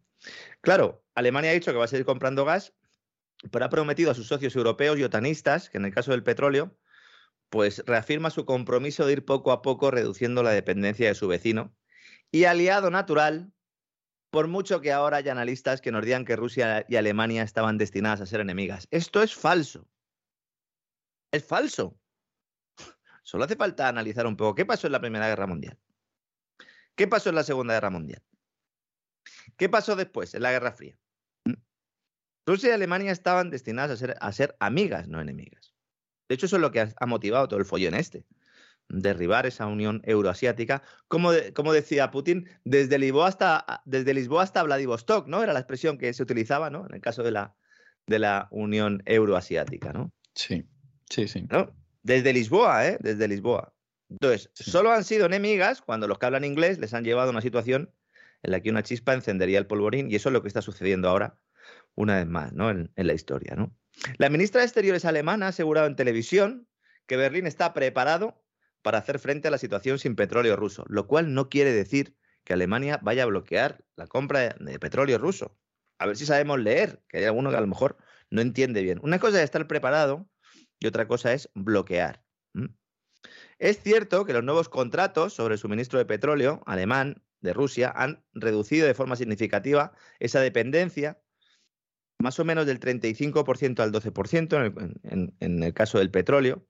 En el caso del carbón, más aún se ha, producido un descenso del 50% al 8%, pero en el caso del gas todavía sigue en el entorno del 35%. Es una cifra muy elevada. Y ahora mismo lo que está haciendo Alemania es construir plantas regasificadoras. Están a punto ya de abrir una de las que tienen flotantes. Pero claro, estas plantas regasificadoras traen el gas natural licuado, como ya hemos explicado muchas veces, de otros países, de Estados Unidos, también de Qatar, Azerbaiyán, que van a ser los dos principales eh, elementos eh, de respaldo de la economía europea. Qatar y Azerbaiyán. También lo apuntamos aquí hace unas semanas y esa es, ese es el tema. Son Noruega, Qatar y Azerbaiyán más Estados Unidos, evidentemente. ¿no? Esos van a ser los que van a sustituir a Rusia. ¿no? El que se lo quiera creer, pues estupendo, es libre de creérselo. Bueno, también hay gente que va ahí y cuando deposita una papeleta piensa que vive en un país democrático. Pues hoy se han reunido esos ministros de energía de la Unión Europea para debatir sobre este proceso de desconexión, o más bien, y esta es la clave, para ver cómo convencen a la población de que este bloqueo a los hidrocarburos rusos es bueno para los europeos. Como es evidente que esto es una falacia, pues se está preparando una narrativa de propaganda. En Alemania, don César, hay anuncios ya en los cuales recomiendan a las personas que no se duchen. Sí, lo he visto, lo he visto. Es, es conmovedor. que se Es hagan el lavado, algo- el lavado del gato, como se conoce en España, Sí, el lavado del gato. sí. Es decir, solo sí. las partes íntimas.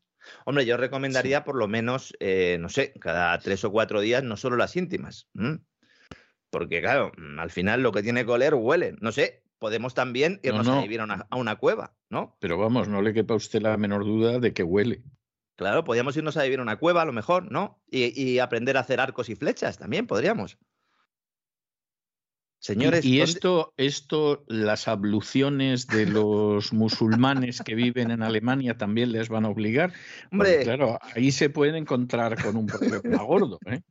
Hombre, eso no, no violaría esta campaña, ¿no? Es decir, las soluciones al fin y al cabo no es una ducha entera, entonces a lo mejor podrían permitirse, ¿no?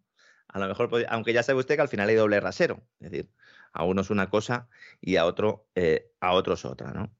Es imposible descarbonizar la economía europea y la economía mundial. Es imposible. El 80% de la energía primaria que se consume tiene base hidrocarburos. Es más, aunque no se produjera energía con hidrocarburos, los hidrocarburos hacen falta para otras cosas. Fertilizantes, plásticos, etcétera, etcétera, para un montón de materiales. ¿Mm? Entonces, esa mal llamada transición ecológica que nos van a meter ahora con calzador, si ya nos la estaban metiendo con calzador, ahora ya va a ser tremendo. ¿m? Nos, van a, la van a meter con forceps. Es un elemento de propaganda. Ahora mismo los países europeos lo único que están viendo es cómo nos venden la moto, porque no va a haber ningún tipo de acuerdo. Hungría ha dicho que mm, va a vetar cualquier tipo de acuerdo, que ellos tienen muy claro que van a seguir comprando, que van a pagar en lo que se les diga, en rublos en este caso, y que no hay ningún tipo de problema. Y Polonia es la que se está ofreciendo y está diciendo que bueno, que ellos pueden ser la alternativa, como digo, a los países del centro de Europa que no quieren desconectarse todavía, como son Austria, como es fundamentalmente Alemania y también eh, Holanda. ¿no? Polonia está que se frota las pezuñas en toda esta historia. O sea, está viendo que va a reconstruir la, la gran Polonia que intentaron reconstruir en el periodo entre guerras y acabamos en una Segunda Guerra Mundial. Claro, lo pues, que le iba a decir, al final eh, acabaron o algunos sea, cadáveres eh, sobre la es mesa. así. Y en estos momentos ya ha aparecido, por ejemplo, un general que fue durante varios años el ministro de Defensa de Polonia, eh, aquí el Valdemar, pues diciendo que, que Polonia tendría que ocupar toda la zona occidental de Ucrania que eso a fin de cuentas es polaco, porque lo diga, claro, y que, y que es así y tal. Por supuesto, no ha dicho nada de devolver una sola pulgada del terreno que Polonia le robó a Alemania en 1945 y que son territorios históricos alemanes. De eso no ha dicho nada, pero este ya se está frotando las manos. Y claro, los polacos deberían aprender que cuando han jugado estas historias, durante un cierto número de años les ha ido bien. Es decir, ha habido una época en el periodo entre guerras que le quitaron un trozo a Lituania, le quitaron un trozo a Checoslovaquia en la conferencia de Múnich del 38, trozo del que nadie se quiere acordar. Todo el mundo recuerda cómo los sudetes volvieron a Alemania, pero nadie se acuerda del trozo Ahora no existe ni el país. No existe ni el país. En fin, atacó a Rusia aprovechándose de que estaba en una situación de guerra civil, es decir, Polonia, y aprobó las leyes más antisemitas hasta que llegaron las leyes de Nuremberg en, en el Tercer Reich. Es decir, lo de Polonia en el periodo entre guerras es verdaderamente eh, escalofriante y bueno, pues hemos decidido olvidarlo. Bien, pues Polonia está jugando otra vez a esto. Y debería recordar que, Polonia cuando inicia estas jugadas, generalmente porque pilla a todo el mundo con el pie cambiado, eh, le va bien por unos años, pero luego lo que viene después es para recordarlo. ¿Eh? O sea, y es algo que parece ser que en Polonia hay mucha gente que lo ha olvidado. Oiga, no en vano, en la Europa del Este a los polacos se los conoce como las hienas de Europa. Cosa que yo comprendo que en España no sepan. ¿eh? porque es dudoso que sepan dónde está Ucrania, dónde está Polonia, y ya si entra usted con cosas como Moldavia y tal, bueno, ya crea usted el desconcierto absoluto, pero los polacos son conocidos en el este y en el centro de Europa como las hienas de Europa, y no es porque sí. O sea, cuando sí. de pronto te unen con determinados animales, mal asunto. Hombre, vamos a ver, yo no estoy diciendo que sea maravilloso que se hable del águila americana o del águila alemana o del oso ruso o del león británico, pero hay que reconocer que es una imagen, incluso hasta la del gallo francés, más amable que la de las hienas de Europa, que es como son conocidos los polacos. Sí, sí. Y luego, pues eh, mucha gente no conoce todo esto por la desinformación generalizada, ¿no? Porque siempre se habla de la. No, es que hay propaganda por parte de los rusos, evidentemente. Hay propaganda de China, evidentemente, pero también hay propaganda occidental. Ejemplo, y en este caso no voy a mencionar Estados Unidos. Me voy a quedar con la emisora alemana ZDF. Saca una noticia diciendo que Austria, Hungría y Eslovaquia estaban dispuestas a retirar su negativa a sancionar las compras de petróleo ruso. Bueno, pues ha tenido que salir el gobierno eh, de Hungría en concreto su secretario de Estado de Comunicaciones Internacionales, para a través de Twitter, eh, porque dice, bueno, esto es lo único que no me pueden manipular, ¿no? Pues es, mi cuenta, pues a través de Twitter decir, oiga, Hungría no ha retirado ningún veto. De hecho, la postura de Hungría sobre las sanciones al petróleo y el gas ruso sigue igual. No, las apoyamos. Entonces, no hay ningún tipo de cambio de postura. Nos van a contar muchas mentiras, ya no las están contando. Nos van a pedir que afrontemos los incrementos de precios de la energía por solidaridad por el pueblo ucraniano. Por eso eh, eh, se está produciendo esa operación de propaganda masiva. Por eso va allí Nancy Pelosi y le recibe el señor Zelensky que yo no sé, ¿han cerrado ya todas las tiendas de camisas en, en, Kiev? Eh, debe ser porque, bueno, y de ducha, ¿eh? porque parece ser que Zelensky, para dar ejemplo, decidió que no se ducha, de ah, un aspecto guarro que tira, que tira, de espaldas, o sea, mm. yo me imagino que se duchará y simplemente se está dejando la barba y no le da más de sí, que hay gente que le pasa, pero, pero tiene un aspecto de guarro que, que espanta, ¿no? Pero no solo la Pelosi, o sea, aparece por allí la eh, Angelina Jolie, mm. y resulta que eh, la llevan a un refugio corriendo, aunque no tan corriendo mm. que no puede hacerse selfies, porque hay un bombardeo precisamente en un día que no ha habido ningún bombardeo. Lo a, lo mejor es, a lo mejor es que llevaba a lo mejor en el bolso algún guion de alguna película de Tom Raider. yo no sé. Claro, y ella como es que es, que todo esto cada vez es más burdo, o sea, esa es la realidad, ¿no? Y luego el hecho de que no se ponga una camisa, que no se ponga un traje, denota que está haciendo propaganda. Porque Claro, porque lo normal sería, oye, vístete, ¿no? Que, ha llegado esta señora, sobre todo porque si esta señora puede ir vestida como va, pues usted también puede, ¿no?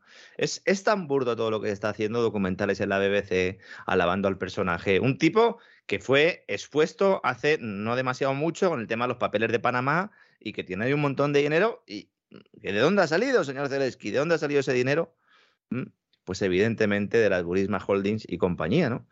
Cada cual, cada palo que, aguante su vela, ¿no? Otro de los elementos que va a generar problemas en el seno de Europa es el abastecimiento de gas de cara al próximo invierno. Ahora ya todos los departamentos de análisis están planteando. Vamos a ver, el gas consumido en abril se, tiene que empezar a pagar ahora en mayo. Entonces, todo aquel que no pague, que no pague con las cuentas especial K, rublos, euros, que es más o menos ¿no? el sistema que hemos comentado ya aquí, uno deposita y se produce el cambio automático a la divisa rusa, pues se queda sin suministro. Claro, ahora mismo hay algunos países que tienen cierto abastecimiento y podrían incluso hacer la machada.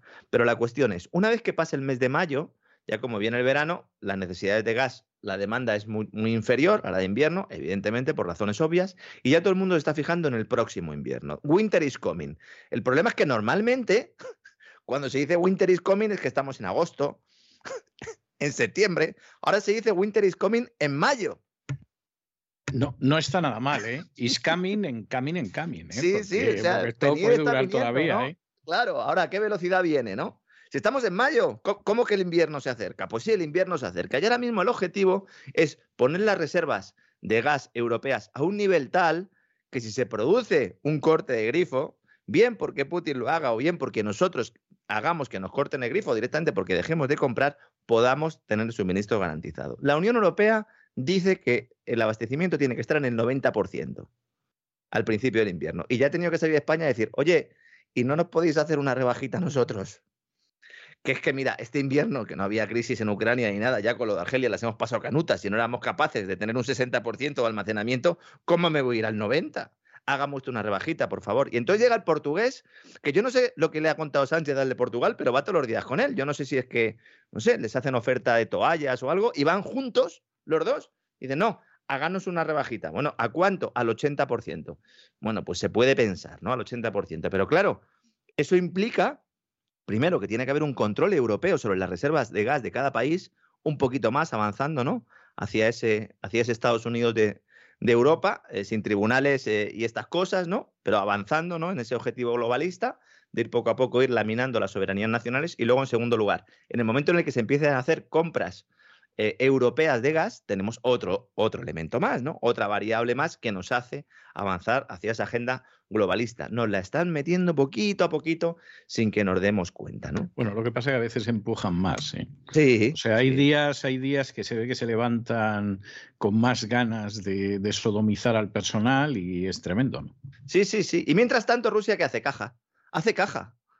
Hay un informe del, del Centro para la Investigación en la Energía en- del, del Aire Limpio, el CREA se llama, es una institución finlandesa.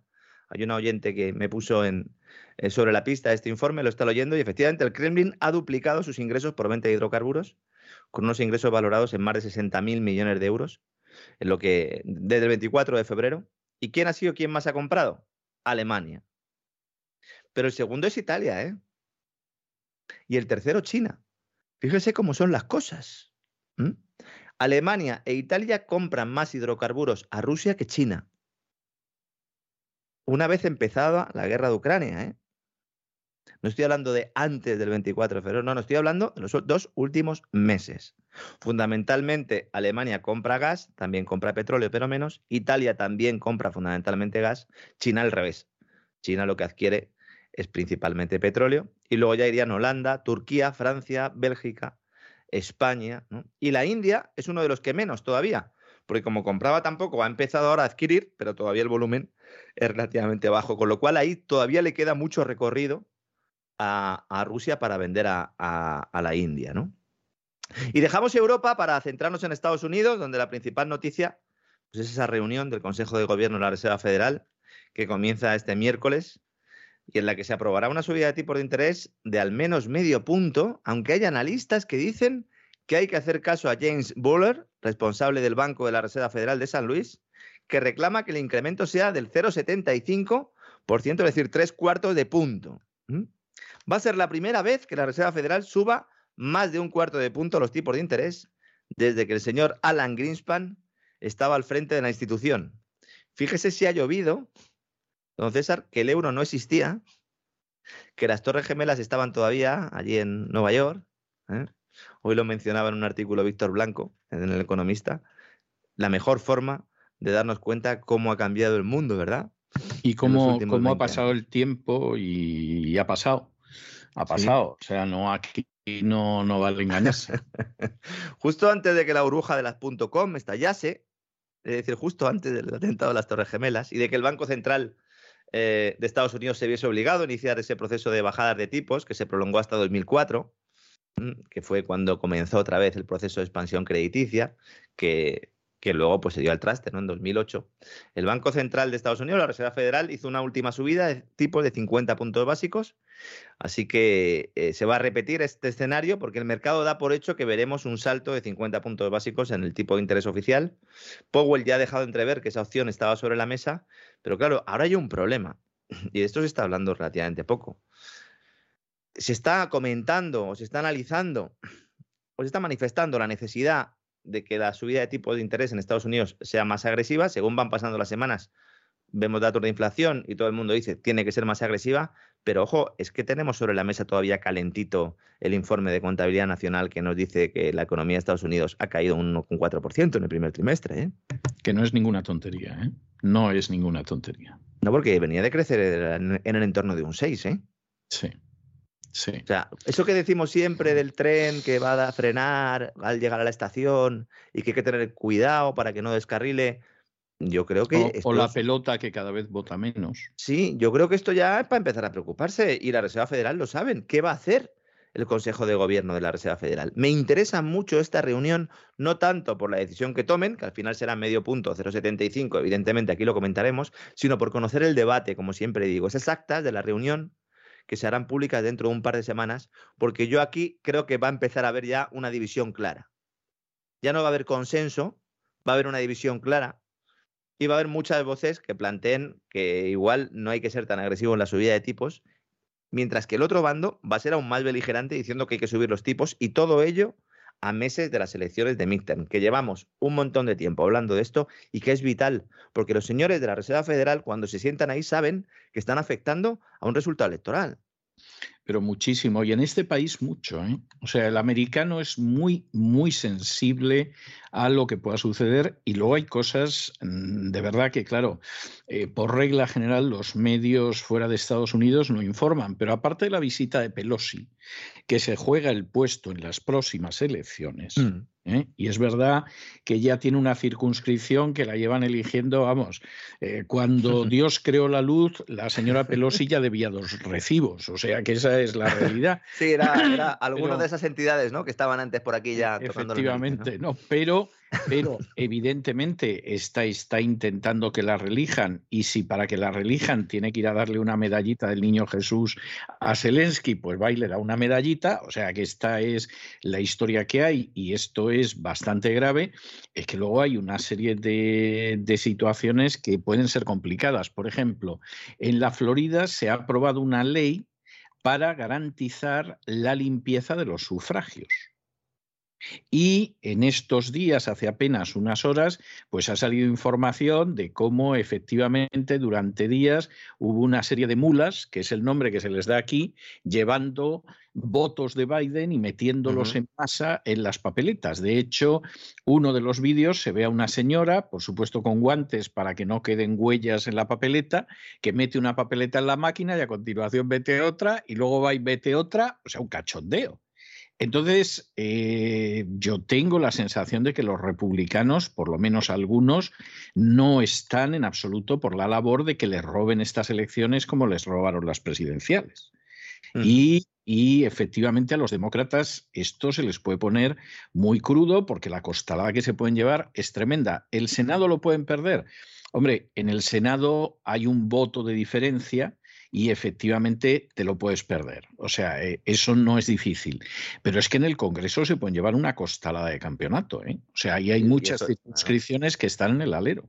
Y eso ya determina ya la segunda parte del mandato, porque si no podríamos tener un, presidente, como se llama, el pato cojo, en el cual, pues, eh, por muchas órdenes ejecutivas que quiera firmar, si no tiene el apoyo del Congreso, eh, pues no las puede sacar adelante. ¿no? Hay muchas cosas que las tiene complicadas. Vamos a ver, para que usted se haga idea, porque de nuevo son datos todos importantísimos, pero que efectivamente, como esté usted esperando enterarse de ellos en algunos países, lo lleva claro. En estos momentos, Estados Unidos, y estamos acabamos de entrar en mayo. ¿eh? Bueno, para el mes de abril, Estados Unidos ya se ha gastado más en Ucrania que lo que se gastaba en un año completo en Afganistán. Es decir, los fabricantes de armas tienen que estar muy contentos porque el negocio que han perdido en Afganistán, que les importaba un pimiento si las armas se las acababan quedando los talibán y todo lo demás, ellos ya las habían vendido y cobrado, ese negocio ya lo han organizado con Ucrania y se da la circunstancia de que solamente en lo que es un trimestre, un cuatrimestre, nos hemos gastado tanto como en el año completo en Afganistán. En Ucrania, donde se supone que no estamos en guerra, que no tenemos tropas, en fin, que, que nada, estamos por ahí bendiciendo solamente y haciendo turismo para sacarte la foto con Zelensky. Esto en un momento de crisis económica. De momento toda la gente, en fin, la tienes muy convencida de que va a ganar la guerra de Ucrania y que después va a venir pues una reorganización de democracia y libertades y todos vamos a ser muy guapos, etcétera, pero eso no se va a mantener. O sea, eso no se va a mantener. El gasto sigue siendo un gasto muy fuerte. Eh, y cuyo, cuyo, cuyo, cuya maquinaria se sostiene en buena medida, casi en única medida, en esa potencia del dólar, cuya hegemonía se está jugando, además, esa nueva política o esa política adoptada con respecto a la guerra de Rusia, que tiene muchos componentes, uno el militar, como bien está comentando usted, don César, el monetario, también el tecnológico, de alguna forma, y esos países también que eh, no están dentro de la OTAN en Europa, que está planteando incluso la posibilidad de que pudieran entrar, que también entiendo que recibirían armas en el, bueno, después de forma automática, claro. Hombre, claro, es que el negocio es que los empapucemos de armas. Claro, esto es maravilloso vamos a ver, para las grandes empresas armamentísticas y para las empresas de reconstrucción. Es decir, nosotros llevamos más de 20 años que entramos en un país, lo arrasamos por completo y a continuación vamos reconstruyendo el país a nuestro ritmo, le cobramos lo que queremos y por regla general nos quedamos con su petróleo, llámese Irak, llámese Libia, llámese lo que se llame. Entonces, claro, lo que se está haciendo en estos momentos con Ucrania es lo mismo. Sí, ya se está diseñando un plan Marshall. Eh, Exactamente. está hablando entonces, justo de eso, ¿no? Claro, entonces vamos a ver, para la gente que lleva estas empresas, pues evidentemente este es el negocio. O sea, esto es un negocio de campeonato, es un negocio maravilloso, en fin, todo lo que ustedes quieran. Pero para lo que es en un momento determinado el contribuyente americano y la situación económica del país, eso es una desgracia. Y es una desgracia muy grande. O sea, esta, esta es la realidad.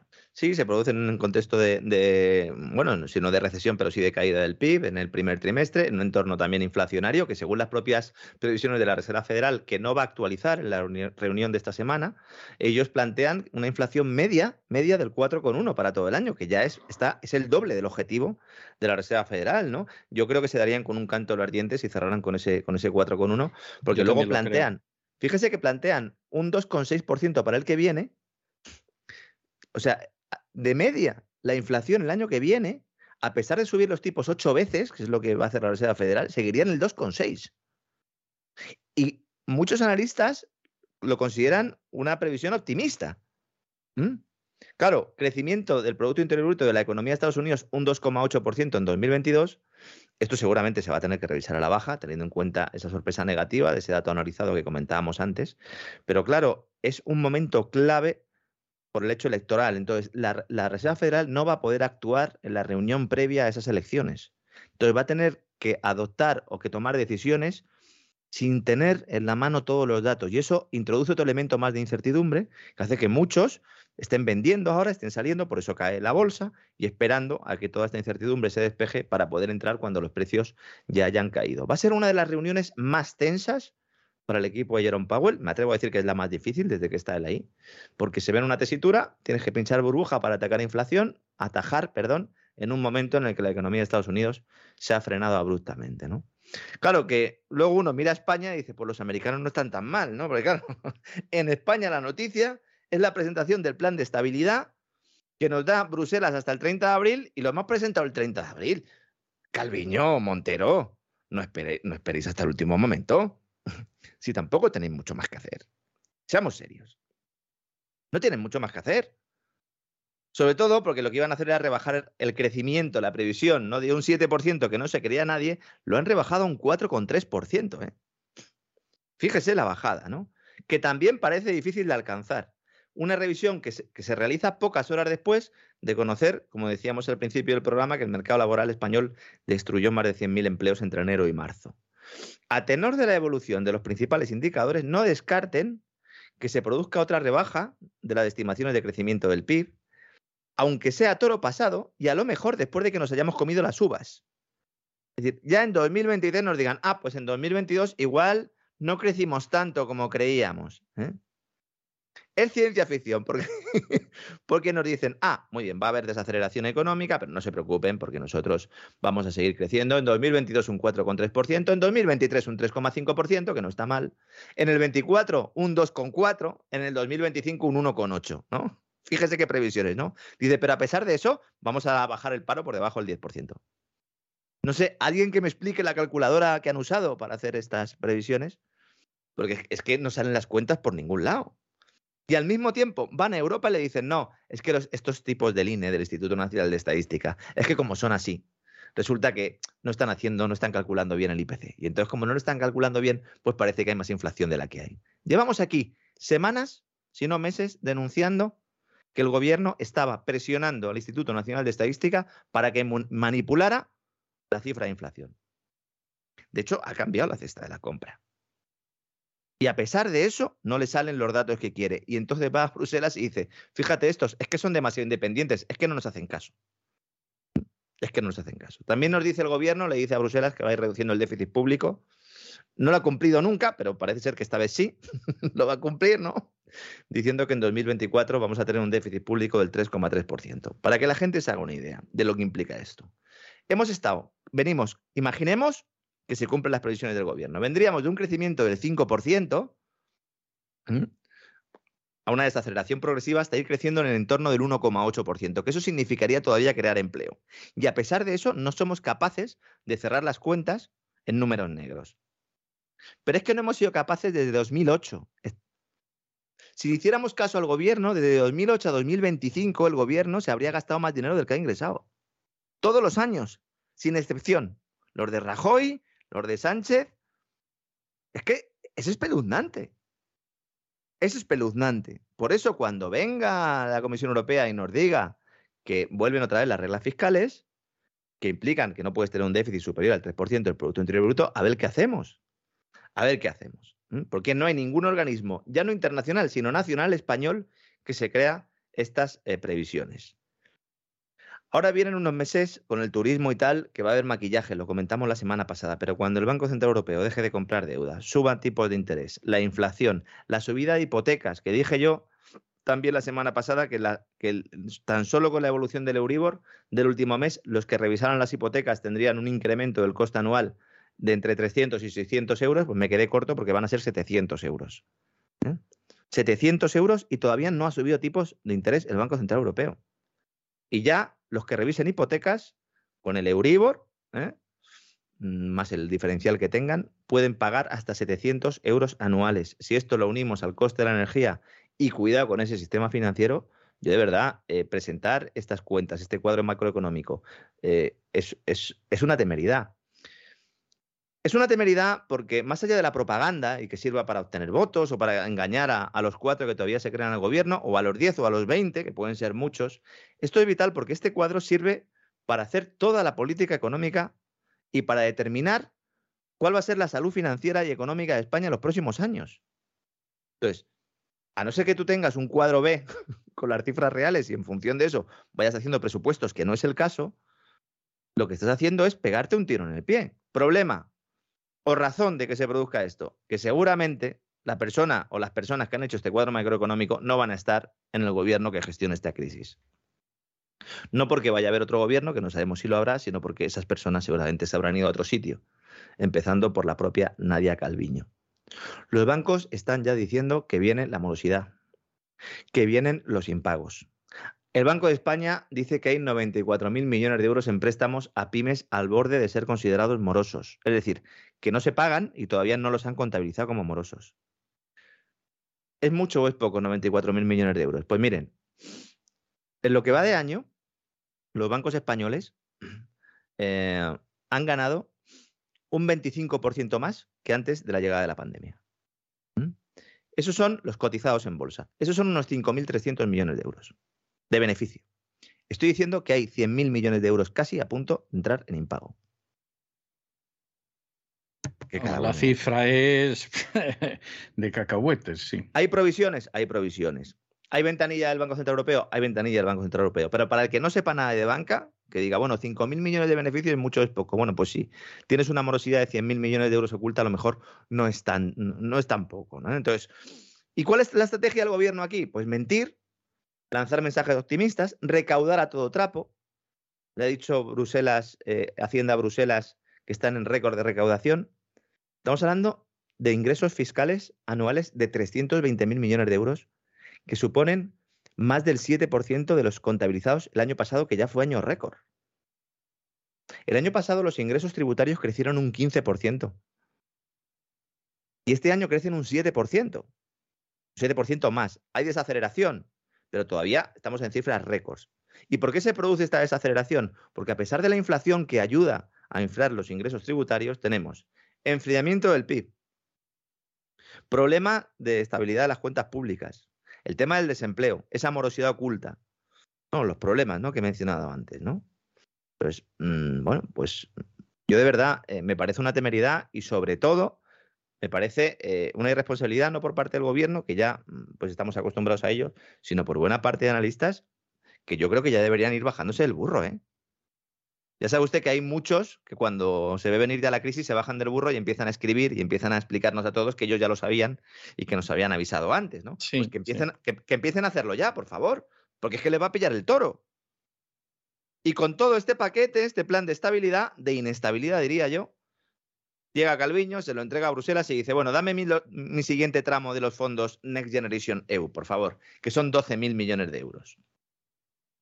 Pero ¿qué vamos a hacer con 12.000 millones de euros, Calviño? ¿Qué vamos a hacer con 12.000 millones de euros? Claro, luego uno empieza a bucear un poco y se da cuenta de que solo uno de cada cuatro euros que ha entregado Europa en el marco del Next Generation EU ha ido al sector privado. El resto, tres de cada cuatro, se las han quedado el gobierno y las comunidades autónomas para financiar actividades verdes, sostenibles, digitales, resilientes, inclusivas.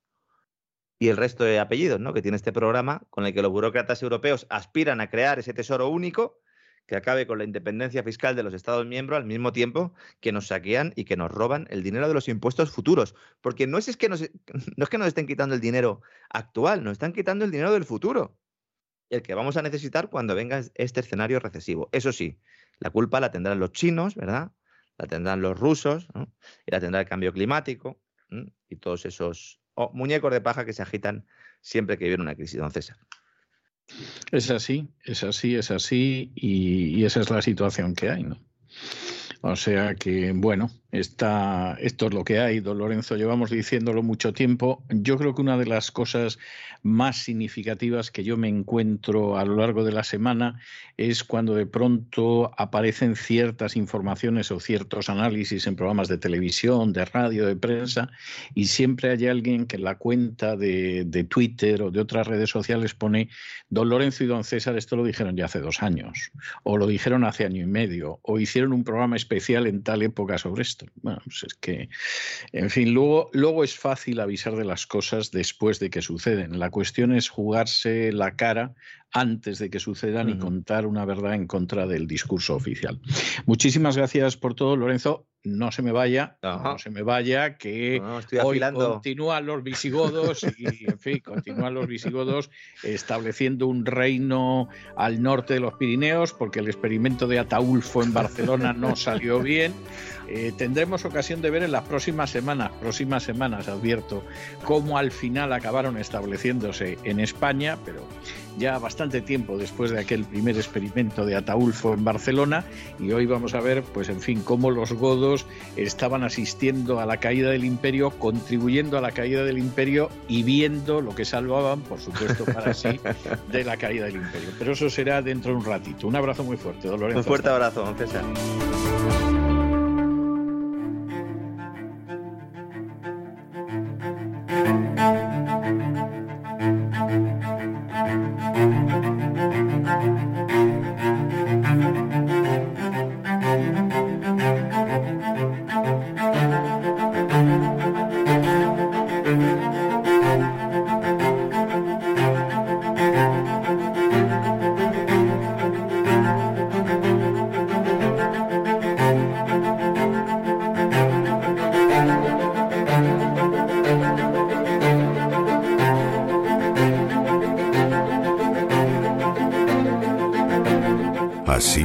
España, con César Vidal y Lorenzo Ramírez.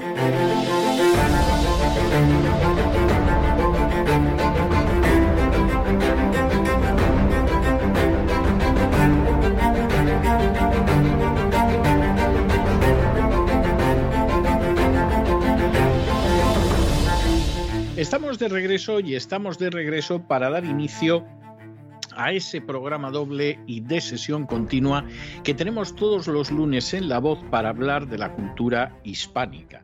Esto es algo que hay gente que se le llena la boca hablando de España, España, y luego, sin embargo, a la hora de la verdad, ese impulso del conocimiento de la cultura hispánica brilla por su ausencia. Pero bueno, al final a la gente se le acaba conociendo por lo que hace y no por lo que dice entre otras cosas. Nosotros ya saben ustedes que empezamos siempre con la historia en esta sección que se titula Así fue España, pero que todavía es Así fue Hispania y lo va a ser todavía por algún tiempo. Y después de esta sección tenemos otra sección que dedicamos a la lengua española, que la gente hable y escriba el español de la mejor manera posible, porque creemos que el gran aporte de España está muy relacionado con su cultura. Podría haber tenido otros, lamentablemente no ha sido así en términos históricos, pero evidentemente la literatura, el arte, la historia, la lengua son un patrimonio absolutamente extraordinario que además compartimos con centenares de millones de personas a este lado del Atlántico en el que yo me encuentro. Y como siempre, siguiendo hoy con los visigodos que ya hicieron acto de presencia la semana pasada, está con nosotros don Lorenzo Ramírez. Don Lorenzo, de nuevo buenas noches. ¿Qué tal? Muy buenas noches, encantado de estar como siempre con usted, haciendo un paseo, un recorrido por la historia.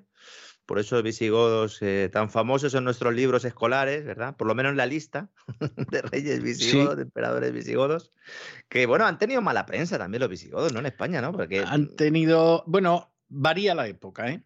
Yo he conocido épocas en que los, los, godos tenían muy buena prensa, por eso de que se consideraba que eran germánicos, y entonces esto demostraba que nosotros éramos arios. Hay, hay algunas notas deliciosas que los seguidores de José Antonio Primo de Rivera han procurado ocultar, porque claro, José Antonio se emocionaba y entonces contaba que a fin de cuentas, pues los españoles fundamentalmente éramos góticos y germánicos, no había nada más que verle a él, vamos, eh, los ojos azules y... Y eso que ellos tampoco eran todos germánicos, germánicos, ¿no? Porque se nos ha dicho que era un pueblo homogéneo, pero era bastante mestizo, ya venía romanizado cuando llegó a España, ¿verdad? Como vimos el otro día.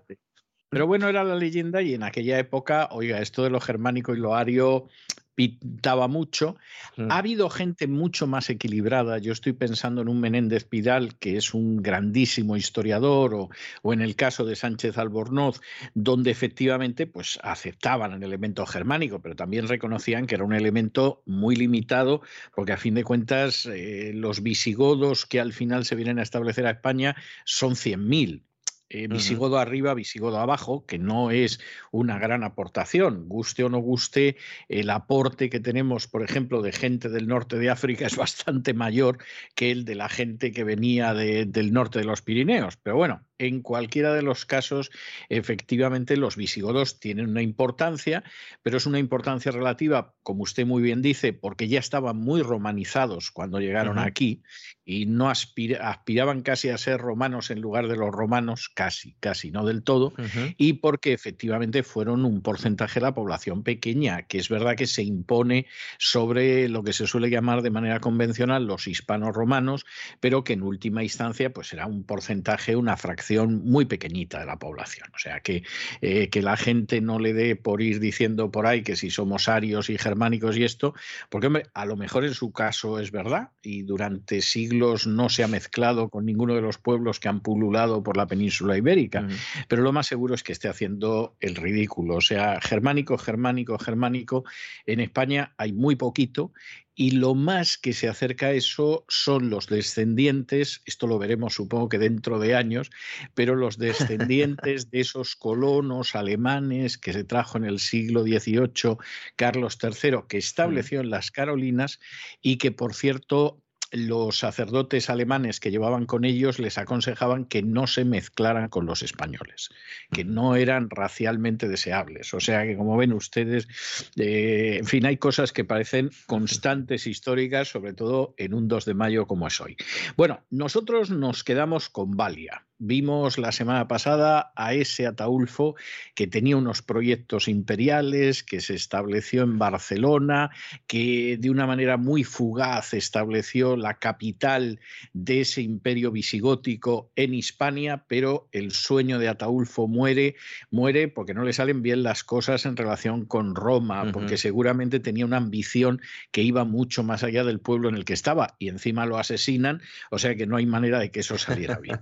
Y su sucesor, Valia, que es un personaje que derrota a los alanos y a los vándalos silingos en Hispania, pues visto que era un personaje ducho con la espada, es llamado por Constancio, que ve la situación que hay en las Galias y que ve que efectivamente las Galias las pierde para el imperio. Y entonces dice, hombre, el Valia este que estoy viendo que se me queda con Hispania, que es lo último que yo quiero, pero que parece que es un tipo, en fin, aguerrido, adiestrado, etcétera, etcétera, bueno, pues lo que vamos a hacer es que mm, vamos a llegar a un acuerdo con él y que nos proteja las Galias. Y de esa manera, el visigodo Valia firma un pacto con Constancio en nombre del imperio y este patricio les autoriza a establecerse en la región de Aquitania Secunda, una región que iba pues en el norte hasta el río Loira, en el sur hasta los Pirineos y en el este hasta cerca de la actual Tolosa. Es decir, una región sobre todo de clima eh, en ese sentido muy bueno y además con la idea, el pacto se firma para que se establezcan en ellas, pero al mismo, al mismo tiempo con la idea de que ese establecimiento ayude a protegerse al imperio.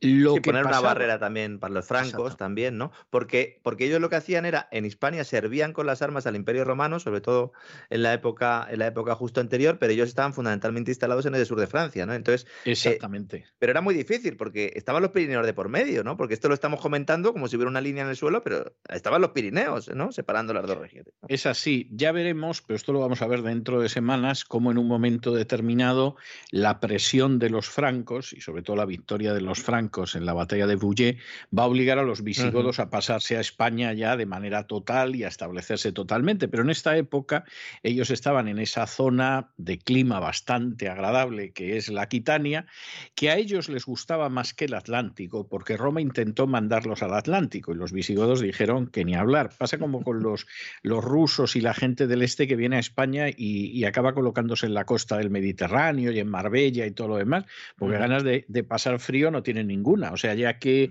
Ahora le pueden embargar, le pueden quitar la vivienda o el yate, pero sí se puede. sí, sí, sí, les pueden hacer esto además sin ningún tipo de orden judicial, sin nada. Hay, hay una ley que además en España que establece que te pueden expropiar lo que quieran sin pasar por el juez, con la historia de la guerra de Ucrania, pero, pero vamos, es que ni siquiera tienen que notificarte que te han quitado la propiedad, lo cual es algo verdaderamente criminal. y luego dicen que los bárbaros eran estos, ¿eh? los, visigodos. Sí. Sí, sí, es que estas cosas son... Es que al final la historia es, es una historia que depende mucho de quién la escribe, ¿no? Yo recuerdo una, una vez en, en una tertulia radiofónica que, que yo comenté, esto era al inicio de la época de Zapatero, y yo comenté a Zapatero le va a dejar muy mal la historia. Le va a dejar muy mal. Y una de las personas que estaba en la mesa de pronto me dijo, ¿y por qué está usted tan seguro? Y le dije, hombre, la historia la voy a escribir yo. De modo que, en ese sentido mi seguridad era, era total y absoluta. El otro me miró y dijo, no, claro, es verdad, sí, sí efectivamente tiene razón. O sea, esa era, es más, la persona que me lo preguntó, se puede decir, no creo que además le moleste, era Amando de Miguel. Y entonces mm. recuerdo que el sociólogo y me dijo, ¿usted por qué está tan seguro? Y hombre, pues la historia la voy a escribir yo. Y, efectivamente, yo ya he ido escribiendo historia donde Zapatero no queda muy bien y yo incluso hasta tengo la esperanza de que acabe quedando peor y un día se siente en el banquillo. Pero no nos desviemos. Valia el escogido, ¿no? Significaba el elegido, ¿no? Exactamente. Bueno, ¿cómo cómo se establece esta gente en ese trocito del imperio romano de buen clima, que no es el Atlántico ni cosa por el estilo, es la Aquitania, ¿cómo se establece? Bueno, pues se establecía de acuerdo a un principio jurídico romano que se, se denominaba hospitalitas, es decir, hospitalidad. ¿En qué consistía la hospitalitas? Bueno, consistía en dos cosas que eran muy importantes. La primera, que esta gente se comprometía a cuidar de la seguridad del transporte de los alimentos en esa parte del imperio. Esto, esto, es bastante importante porque efectivamente eh, la forma en que llegaban los alimentos, sobre todo a las Fuerzas Armadas, pero no solo a las Fuerzas Armadas, era a través de la nona, pero lo que sucedía es que la nona, eh, bueno, pues tenía que pasar por los caminos y como los caminos no fueran seguros o hubiera tribus bárbaras, etcétera, la comida no llegaba a destino y esto la gente se lo tomaba muy mal y había revueltas. Bueno, pues tenemos a los visigodos patrullando para que los impuestos, el trigo, etcétera, etcétera, lleguen. Bueno, ¿y dónde asentamos a los visigodos? Esta es la segunda parte que no tiene desperdicio. Se hacía un control de las casas y entonces en cada casa tenía que alojarse un visigodo siguiendo el principio de dividir la propiedad en tercios. Es decir, usted tenía, por ejemplo, una casita con un huertecillo, unos animalillos, etcétera, y entonces eso había que dividirlo en tres lotes. El primer lote le decían a, usted o Laurencie, es decir, o Lorenzo. escoge, escoge el primer lote que quieras. Yo las vides, o sea, toda la zona del vino y toda esa, esa sería, sería para mí y un, donde tuviera las cabras. ¿eh? Pues de la casa, las vides y las cabras te ocupas tú, Laurencie, y, y a continuación de las otras dos escoge primero el visigodo. ¿Eh? Entonces el ah. visigodo decía, pues bueno, pues de estas dos, esta para mí. Y el otro tercio que quedaba, pues usted seguía manteniendo el dominio con él. Con lo cual el visigodo, vamos, era un parásito sin ningún género de duda. te casabas con el visigodo, te casabas con él. Eh, que de entrada se quedaba con un tercio y habría que ver luego, porque claro, usted podía decir, hombre, yo quiero la vides, la cabra, no sé qué, aquí es la tercera parte y el visigodo le podía mirar mal y decir, bueno, si tiene usted interés, señor visigodo, en quedarse con las vides, no vamos a discutir, ¿no? Y entonces, pues, hombre, a lo mejor no, porque ellos eran más dados a la cerveza, pero parece ser que al vino se, se aficionaron. Hospital y tal, muy voluntaria, por lo que veo, no era. Eh, no lo era, pero parece ser, parece ser que no hubo demasiada resistencia por parte de la gente, primero porque había algo de orden. Y entonces usted sabe que cuando de pronto todo es un desmadre, un despiporre, un dislate, la gente está dispuesta, pues ¿qué le voy a decir yo? A que la encierren en su casa dos años, por ejemplo, mm, o que la obliguen a llevar una mascarilla por la calle, etc. O sea, todo depende de lo que tú asustes a la gente. ¿Eh? Y la gente aquí estaba asustada y con razón, porque había crisis de subsistencias, crisis alimentarias, una crisis de orden tremenda. Entonces casi casi era mejor poner un visigodo en tu vida. Que los visigodos también hay gente que los eh, dice que eran iguales que los vikingos. No, estos ya venían bastante domesticados. ¿eh? Sí, esto, si tendremos ocasión de hablar de los vikingos meses, posiblemente ya la próxima temporada, si sale bien el próximo crowdfunding, porque los vikingos aparecieron también saqueando todo lo que pudieron, desde Galicia hasta Sevilla, pero, pero de eso hablaremos en su momento. ¿no? Eran nórdicos y en última instancia, pues eran gente que se dedicaba a vivir de esto. Eh, otra de las razones por las que la reacción frente a los visigodos no fue una reacción muy fuerte, pues fue porque lógicamente empezaron por los grandes latifundistas. Es decir, aquí para que vamos a discutir del pobre hispano romano este que tiene un huertecillo, en fin, si no queda ya más, pues rebañamos por aquí, ¿no? Pero bueno, entramos en determinadas posesiones y como suele pasar con estas cosas, pues muchas veces el pueblo llano, el vulgo, ante lo que puede ser el despojo de los que están por encima, no se conmueve, incluso lo disfruta.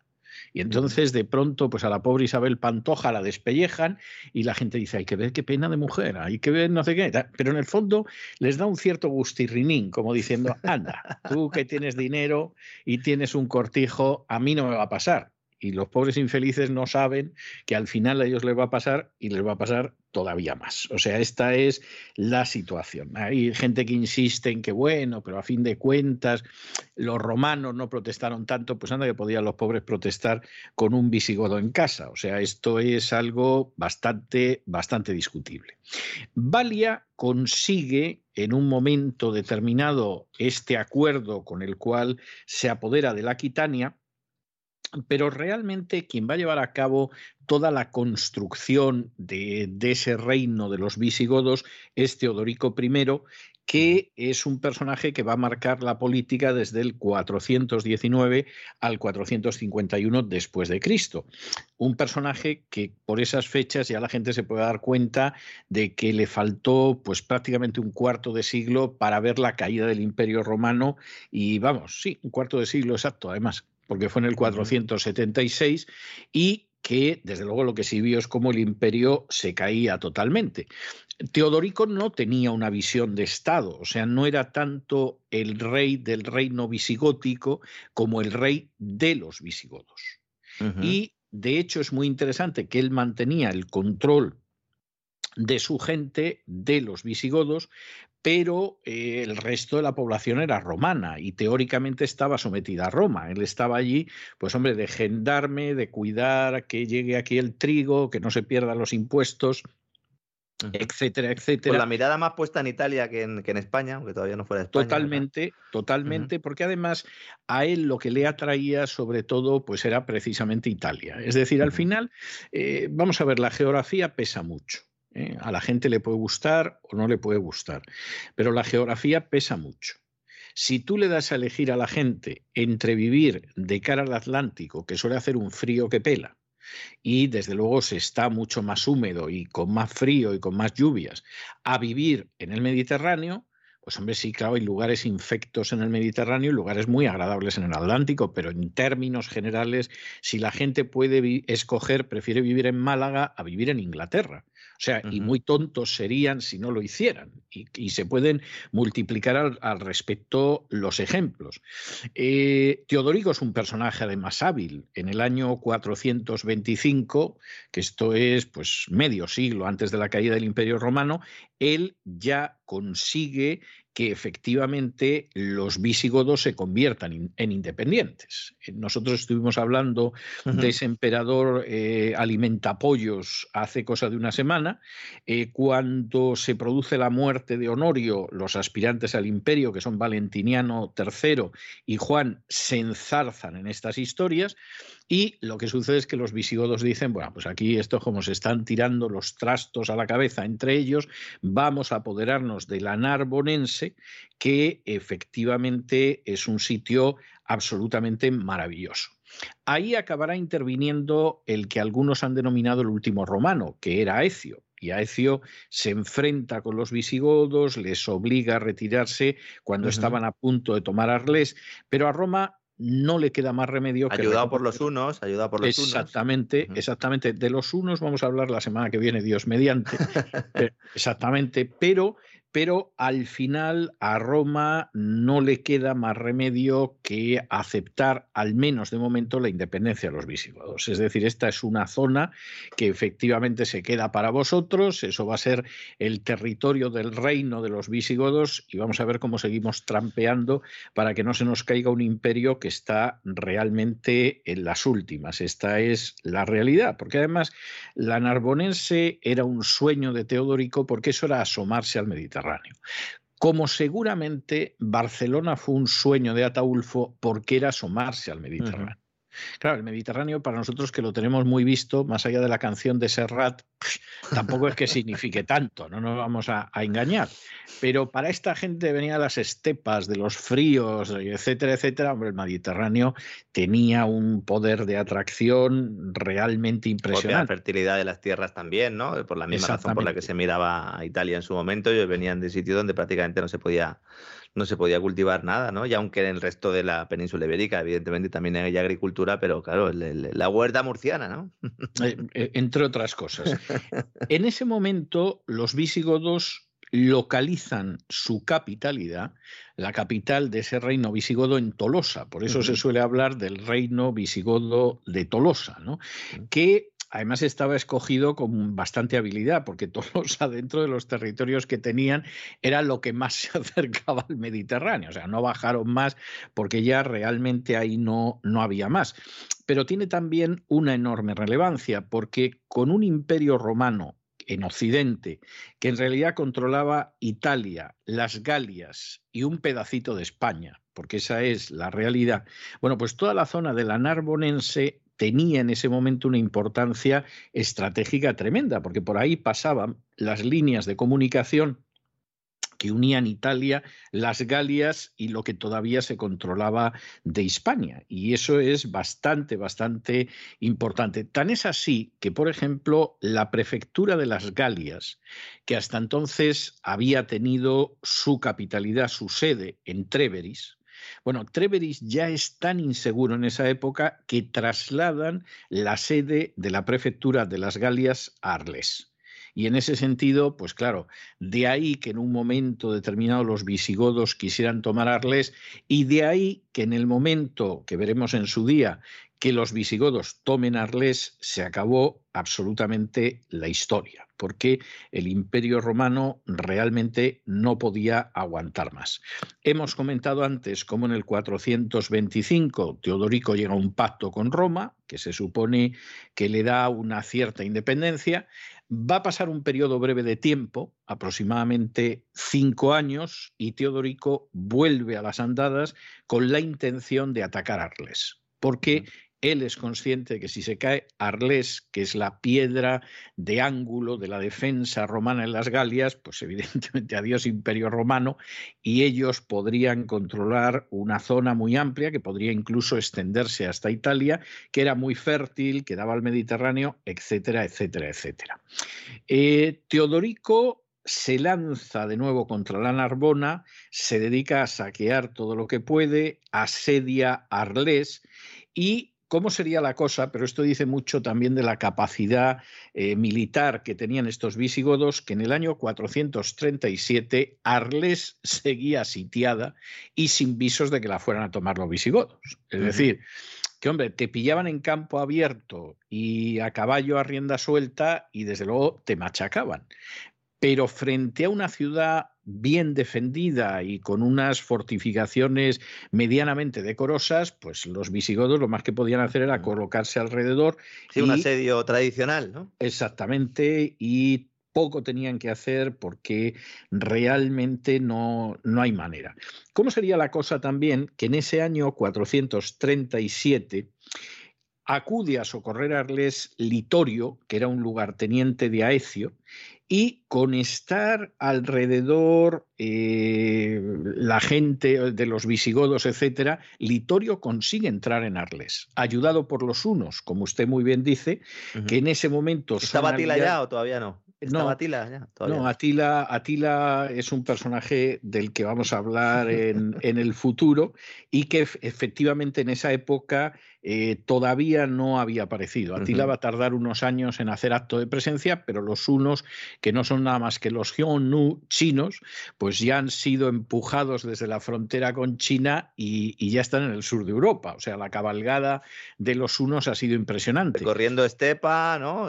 Anatolia primero, Estepa, bueno, recorrieron prácticamente toda, toda Europa. Bueno, desde China, dice usted, ¿no? Desde China, desde China llegaron hasta, hasta Italia, sur de Francia, y además muestra un poco lo que es la política de los imperios. Es decir, el imperio, por regla general, sabe utilizar a unos frente a otros y cambia de aliados sin ningún problema. Es decir, nosotros ahora estamos viendo cómo el peligro son los visigodos que asediando Arles pueden hacer que se desplome totalmente el imperio y por lo tanto el imperio tiene que proteger esa prefectura de las Galias en Arles y sus aliados son los unos.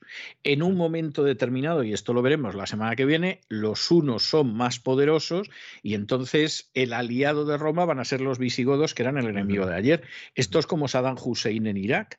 Casi nadie recuerda que hubo una época en que Saddam Hussein era muy querido en Estados Unidos, era un héroe, era un personaje que se reunía justo con los que luego le declararon la guerra. La famosa guerra Irán-Irak, con la que crecí yo, básicamente, ¿no? Eh, era, era de los buenos. Cuando yo era pequeño, Saddam era de los buenos. Saddam era el bueno porque efectivamente pues, eh, servía para atacar a Irán, que, era el malo en aquel entonces. Eh, lo sigue siendo en el relato oficial, pero en aquel entonces había empezado a ser el malo, aunque solo unos años atrás era bueno. Era muy bueno.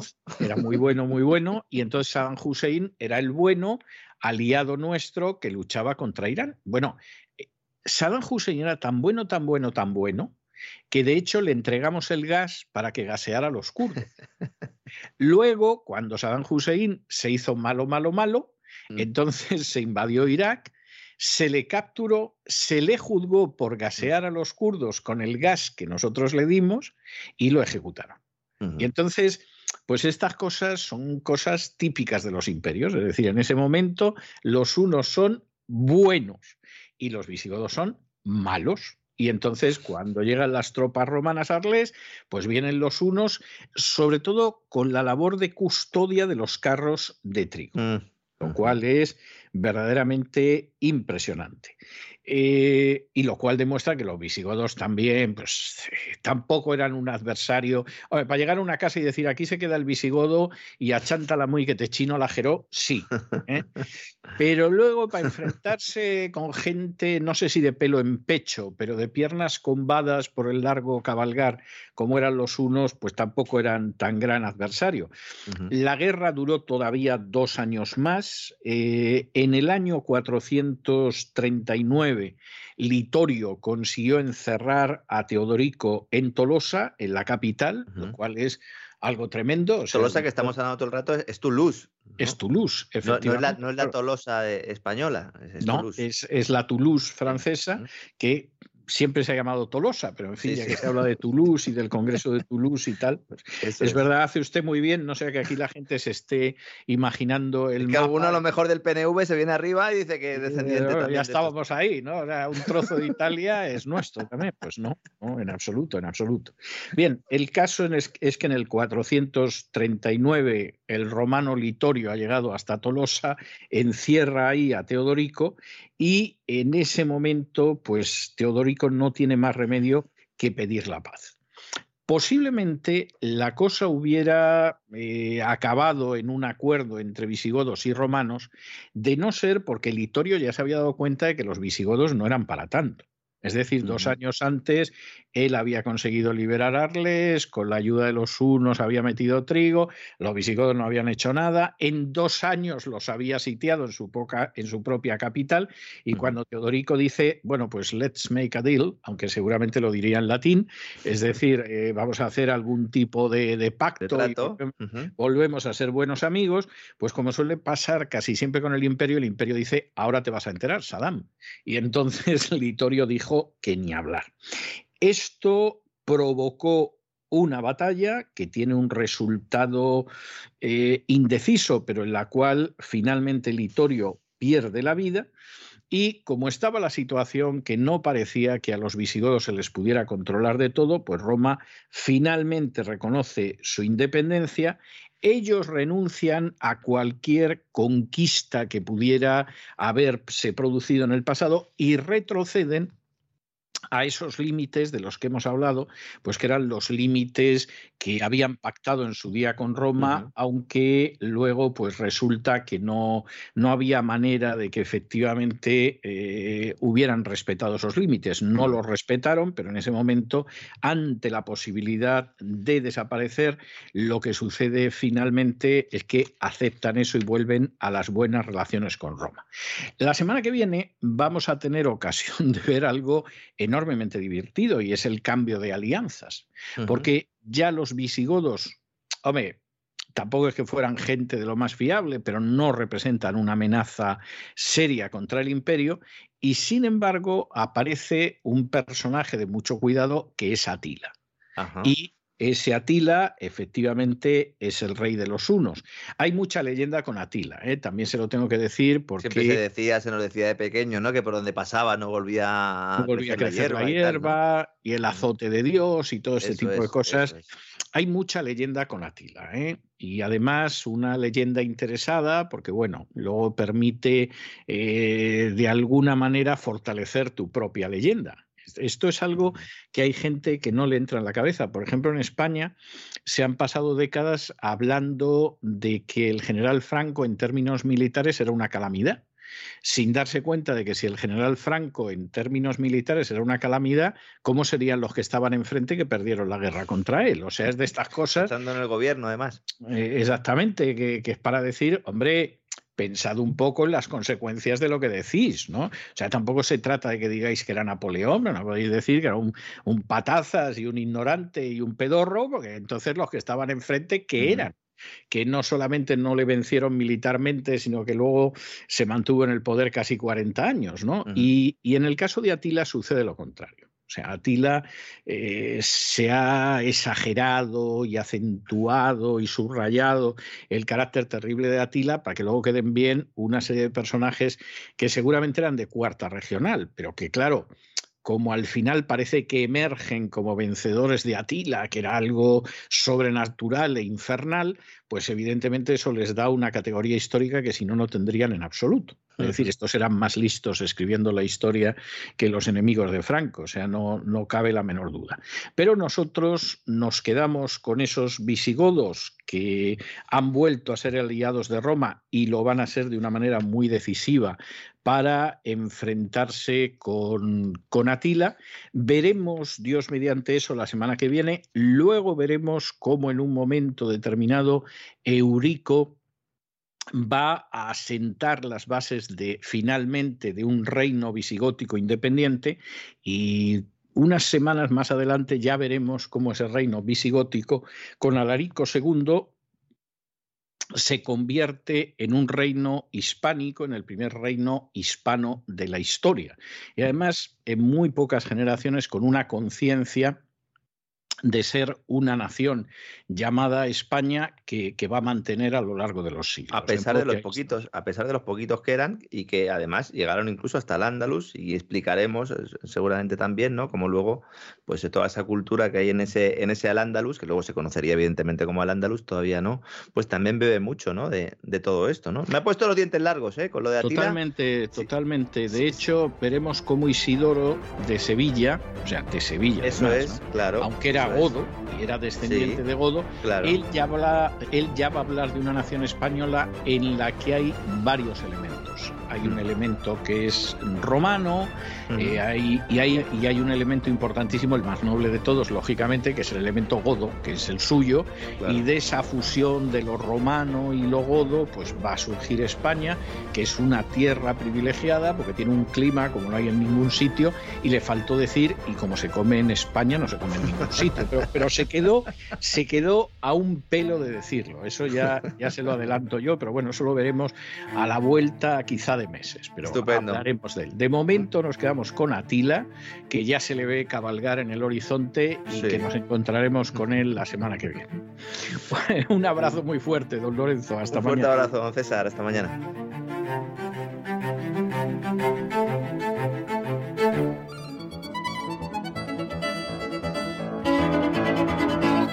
Palabras al aire con Sagrario Fernández Prieto.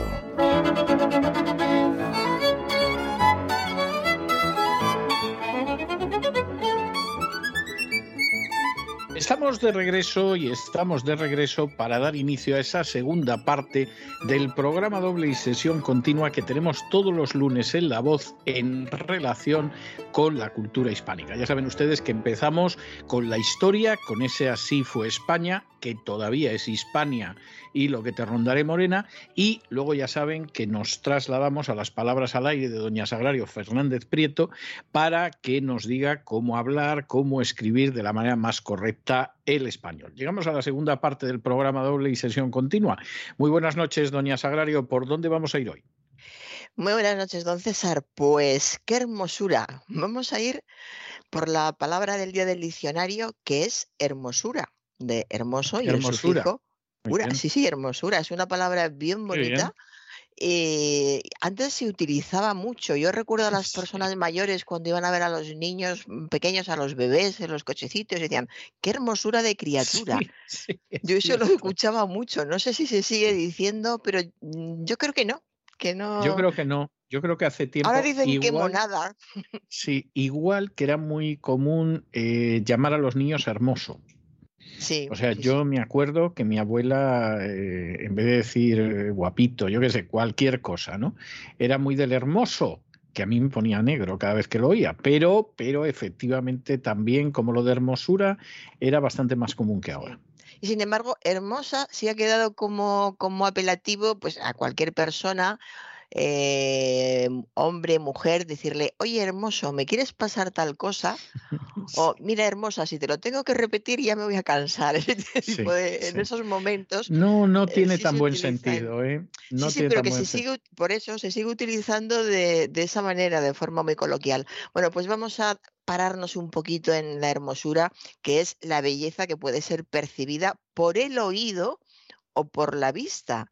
O sea que se puede decir qué hermosura como canta el niño o qué hermosura qué gordito está la qué gordita está la criatura. Por, el oído o por la vista, porque la hermosura de lo que se escucha se suele olvidar o no se califica como, como hermosura. Entonces, o el, o el, silencio, qué hermosura el silencio del campo, por ejemplo, que no es precisamente sonido.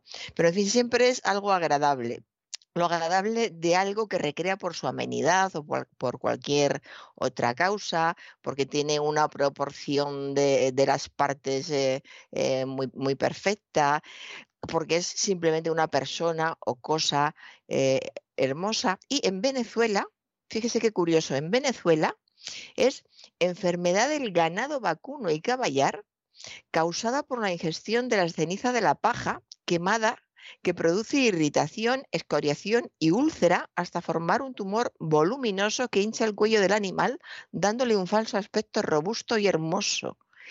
Caramba. Y a esta enfermedad en Venezuela la llaman hermosura. Eh, Qué, curioso el, español.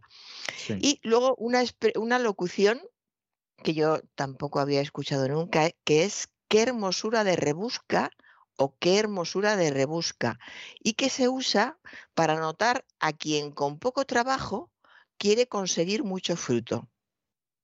No, no especifica en qué lugar se utiliza, la cita sin más como, como una interjección, y yo es la primera vez que la veo y desde luego no lo he escuchado nunca. Qué hermosura de, rebusca, que por la explicación viene a decir que a gusto está sin hacer nada o algo por el estilo.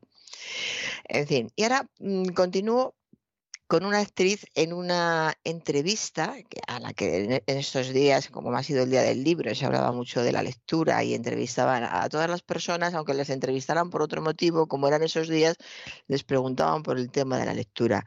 Y esta señora dijo, pues bueno, pues que leer era maravilloso, importante y todo, todas estas cosas, porque leer te interioriza en otro mundo te interioriza. Seguramente ha leído mucho la señora, pero mm, eh, el vocabulario todavía le, le falla un poco, porque lo que querría decir, suponemos, es que leer te introduce en otro mundo, porque interiorizar es incorporar a la propia manera de ser, de pensar, de sentir ideas o acciones ajenas. En esta ocasión sería el libro el que estaría actuando, pero el libro en, esta oración no es, eh, eh, digamos que no, es el sujeto, el leer te interioriza y el que lee eres tú, el sujeto, la persona. Luego, lo que hace el libro es introducirte en esto. Leer te introduce en otro mundo. Eh, también se puede se puede eh, decir eh, pues que leer te ayuda a entrar, leer ayuda a entrar en uno mismo, pero es un poco rebuscado. es cierto, ayuda a entrar en uno mismo, pero es rebuscado y a la vez eh, coloquial. Es de esas frases pronominales que no acaban de quedar muy claras y por eso se utiliza muy poco. Yo apenas la he oído. Bueno, dejamos ya el leer y continuamos con la ministra de Sanidad, doña Carolina Darias que dice, podremos ver las expresiones de cada uno de nosotros y de nosotras. Estaba hablando el día que dijeron que podíamos quitarnos las mascarillas y ya podíamos ir todos sin mascarillas con algunas excepciones, ¿no? Y entonces ella dice, pues eh, que bien estaba en el Senado hablando con en el Congreso hablando de frente a todos los eh, congresistas y dijo, podremos ver las expresiones de cada uno de nosotros y de nosotras. Se han hecho bastantes chistes sobre el, comentario porque no parece que sea especialmente agradable ver las expresiones de los políticos en determinados momentos. Pero bueno, la idea era esta. Y a mí lo que me interesa es el aspecto lingüístico, que es lo que voy a comentar. Este afán del repetir siempre el masculino y el femenino. Y vamos a darnos cuenta, que por eso me parece interesante, de lo difícil que resulta hacerlo correctamente. Dice esta señora, podremos ver las expresiones de cada uno de nosotros y si quiere desdoblar y citar siempre el masculino y el femenino, que es lo que quieren hacer ahora todos, tendría que decir las expresiones de cada uno de nosotros y cada una de nosotras. Porque si dice las expresiones de cada uno de nosotros y de nosotras, eh, no, no está repitiendo exactamente lo mismo tiene que ser de cada uno de nosotros y de cada una de, nosotros. Hay más ejemplos de esto, ya los voy a ir recogiendo todos para que quede más claro. Pero eh, eh, se olvida una vez más, que ya se ha olvidado o se quiere olvidar desde hace tiempo, que el género masculino incluye el femenino. Y repito, el género. El género es gramatical, estamos hablando de gramática, el género es gramatical y el género gramatical incluye en el masculino tanto el femenino como el masculino. No estamos hablando de sexo, que es lo que a veces parecen confundir y por eso a veces hacen construcciones tan extrañas. Y por otra parte, con qué facilidad se podría resolver esta expresión diciendo podremos ver las expresiones de todos nosotros. Y ya está. No hace falta desdoblar de cada uno de nosotros, de nosotras. Simplemente podremos ver las expresiones de todos nosotros. Y continúo con la presidenta de, de, Comunidad de Madrid, la señora Ayuso, a la que escuché el otro día decir queremos una comunidad socialismo free. Así. socialismo free. Ah, queremos una entendemos qué es lo que quería decir. Como el sugar free aquí, por ejemplo, ¿no? que eh, aparece en muchas de las etiquetas de, hay muchas, de las etiquetas de los supermercados, de galletas o, de leche o de lo que sea, y pone sugar free, es decir, sin, sin azúcar. Sí, aquí en, estas latitudes también ponen sugar free. El mundo hace tiempo que dejó de ser ancho y, ajeno. Y, por qué no ponen sin azúcar? Porque sería más sensato, ¿no? Más. Más que sugar. Ponen sugar free. Yo en estos momentos tengo delante de mi vista un cuenquito con caramelos y, en todos pone sugar free. Sí, sugar free. Desde pues luego. En fin, pues yo, yo no le voy a decir que lleguemos a esa época de la posguerra que yo no llegué a vivir, pero que me contaron hasta la saciedad mis padres y mis abuelos, en la que, por ejemplo, la ensaladilla rusa hubo una época en que se llamó ensaladilla nacional. Nacional, sí. O sea, yo, yo no, no, no digo que vayamos a eso, pero evidentemente lo del sugar free, mire, me parece que no, no tiene ninguna justificación en España, se lo digo sinceramente. Sí, sí, pues eh, se utiliza muchísimo, pero ahora estamos hablando de caramelos, pero en, muchas otras cosas, pues mire, que yo recuerde que ahora mismo tengo en casa, tengo batidos que son sugar free. Hay muchas cosas eh, que tienen en la etiqueta. En la etiqueta añaden, en vez de sin azúcar, en este caso es que ni siquiera se puede decir porque eh, se entiende cuando es más breve, siempre se tiende a, elegir lo que ocupe menos espacio, sea más breve porque se fija mejor y se ve es una lectura visual de golpe y rápidamente se ve si es más, se ve mejor si es más breve. Y sugar frita y sin azúcar, pues tampoco es, o sea que es que gusta el, inglés. Los primeros productos que han llegado eh, sin azúcar han sido de esas eh, latitudes y, ya desde ese momento, pero yo creo que la gente ni se da cuenta, ni se da cuenta de en, qué idioma lo, ponen. Y eh, en, cafeterías y en algunos sitios pedir, pues hace, no, no, hace mucho, era una señora, lo que pasa es que no recuerdo en qué quedó la cosa, quería eh, zumo de tomate, medio discutido con el camarero, zumo de tomate sugar free. El camarero le dijo que ningún zumo de tomate tenía azúcar. Dijo, ¿cómo que no? Hay zumo de tomate sugar free y no sugar free algo por el estilo. Y el camarero repetía sin azúcar todo el tiempo. Pues yo le digo que es sin azúcar y no hace falta especificar que por eso cuando nos ponemos a régimen la, la gente toma zumo de tomate. Bueno, una discusión con el sugar free y el no sugar free, es decir, que está muy extendido. Y a todo eso, a todo eso tengo que decirle que el dichoso zumo de tomate, en muchos casos, igual que el tomate, ¿eh? igual que el tomate, hay quien lo, quien decide que es mejor que no lo tome una persona que quiera adelgazar porque el tomate tiene algo de azúcar. O sea que es, es, algo, es algo tremendo, pero es así. O sea, que, hay gente que dice, no, no, no, no, no, o sea, mejor no lo tome usted porque, porque es que eso tiene mucha azúcar, ¿no? Entonces, es, en fin, me parece... hubo épocas en cuando, me, cuando quería adelgazar, tomaba zumo de tomate y eh, bitter. Ve otra cosa, bitter. Y bitter. Sí. Bitter bueno, también.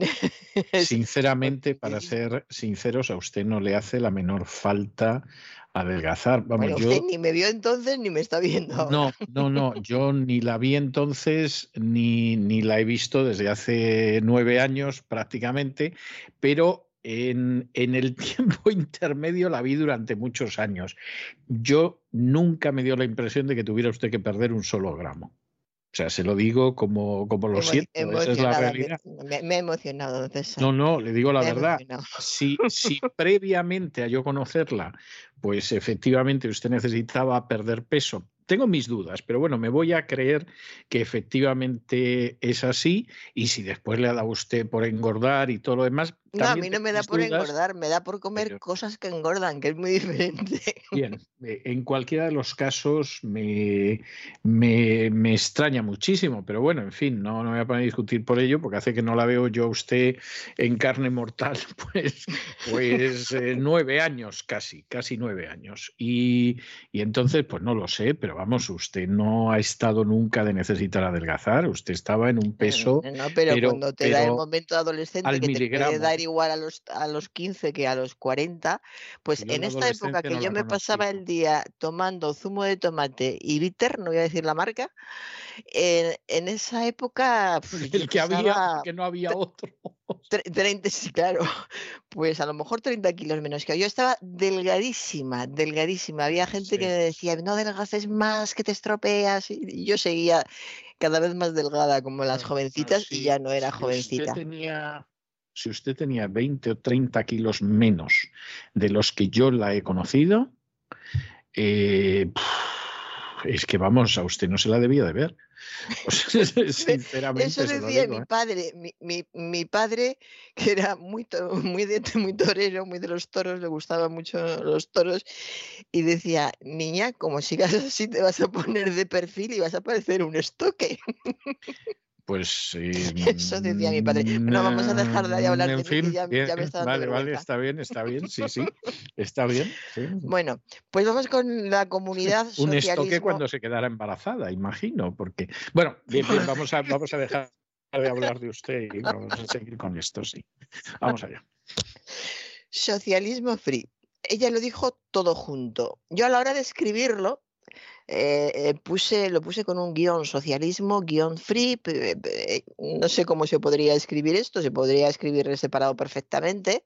Son dos palabras diferentes, una en castellano y otra en, en inglés, pero ella lo dijo todo junto. Queremos una comunidad socialismo free.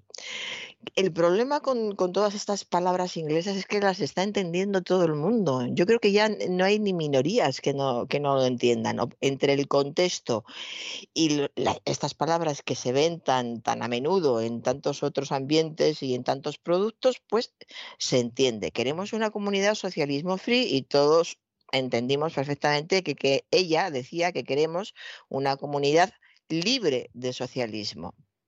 ¿Y por qué no dijo queremos una comunidad libre de socialismo o queremos una comunidad sin socialismo? Que hubiera sido lo más inmediato. Bueno, pues porque le gustó en ese momento.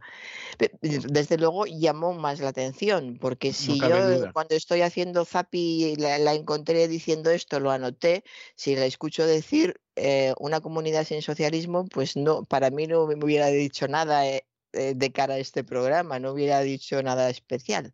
Bien, vamos al fútbol. Don César, siempre hay que pasar por el fútbol para, Si no hay más remedio. eh, un futbolista es que hacen entrevistas también los futbolistas, si no de qué íbamos a pasar, yo no tengo ni idea de fútbol, simplemente por eso. Un futbolista en una entrevista de televisión. ¿Cuánta gente se sienta aquí enfrente vuestro y os lo explica todo? Sí. Enfrente vuestro.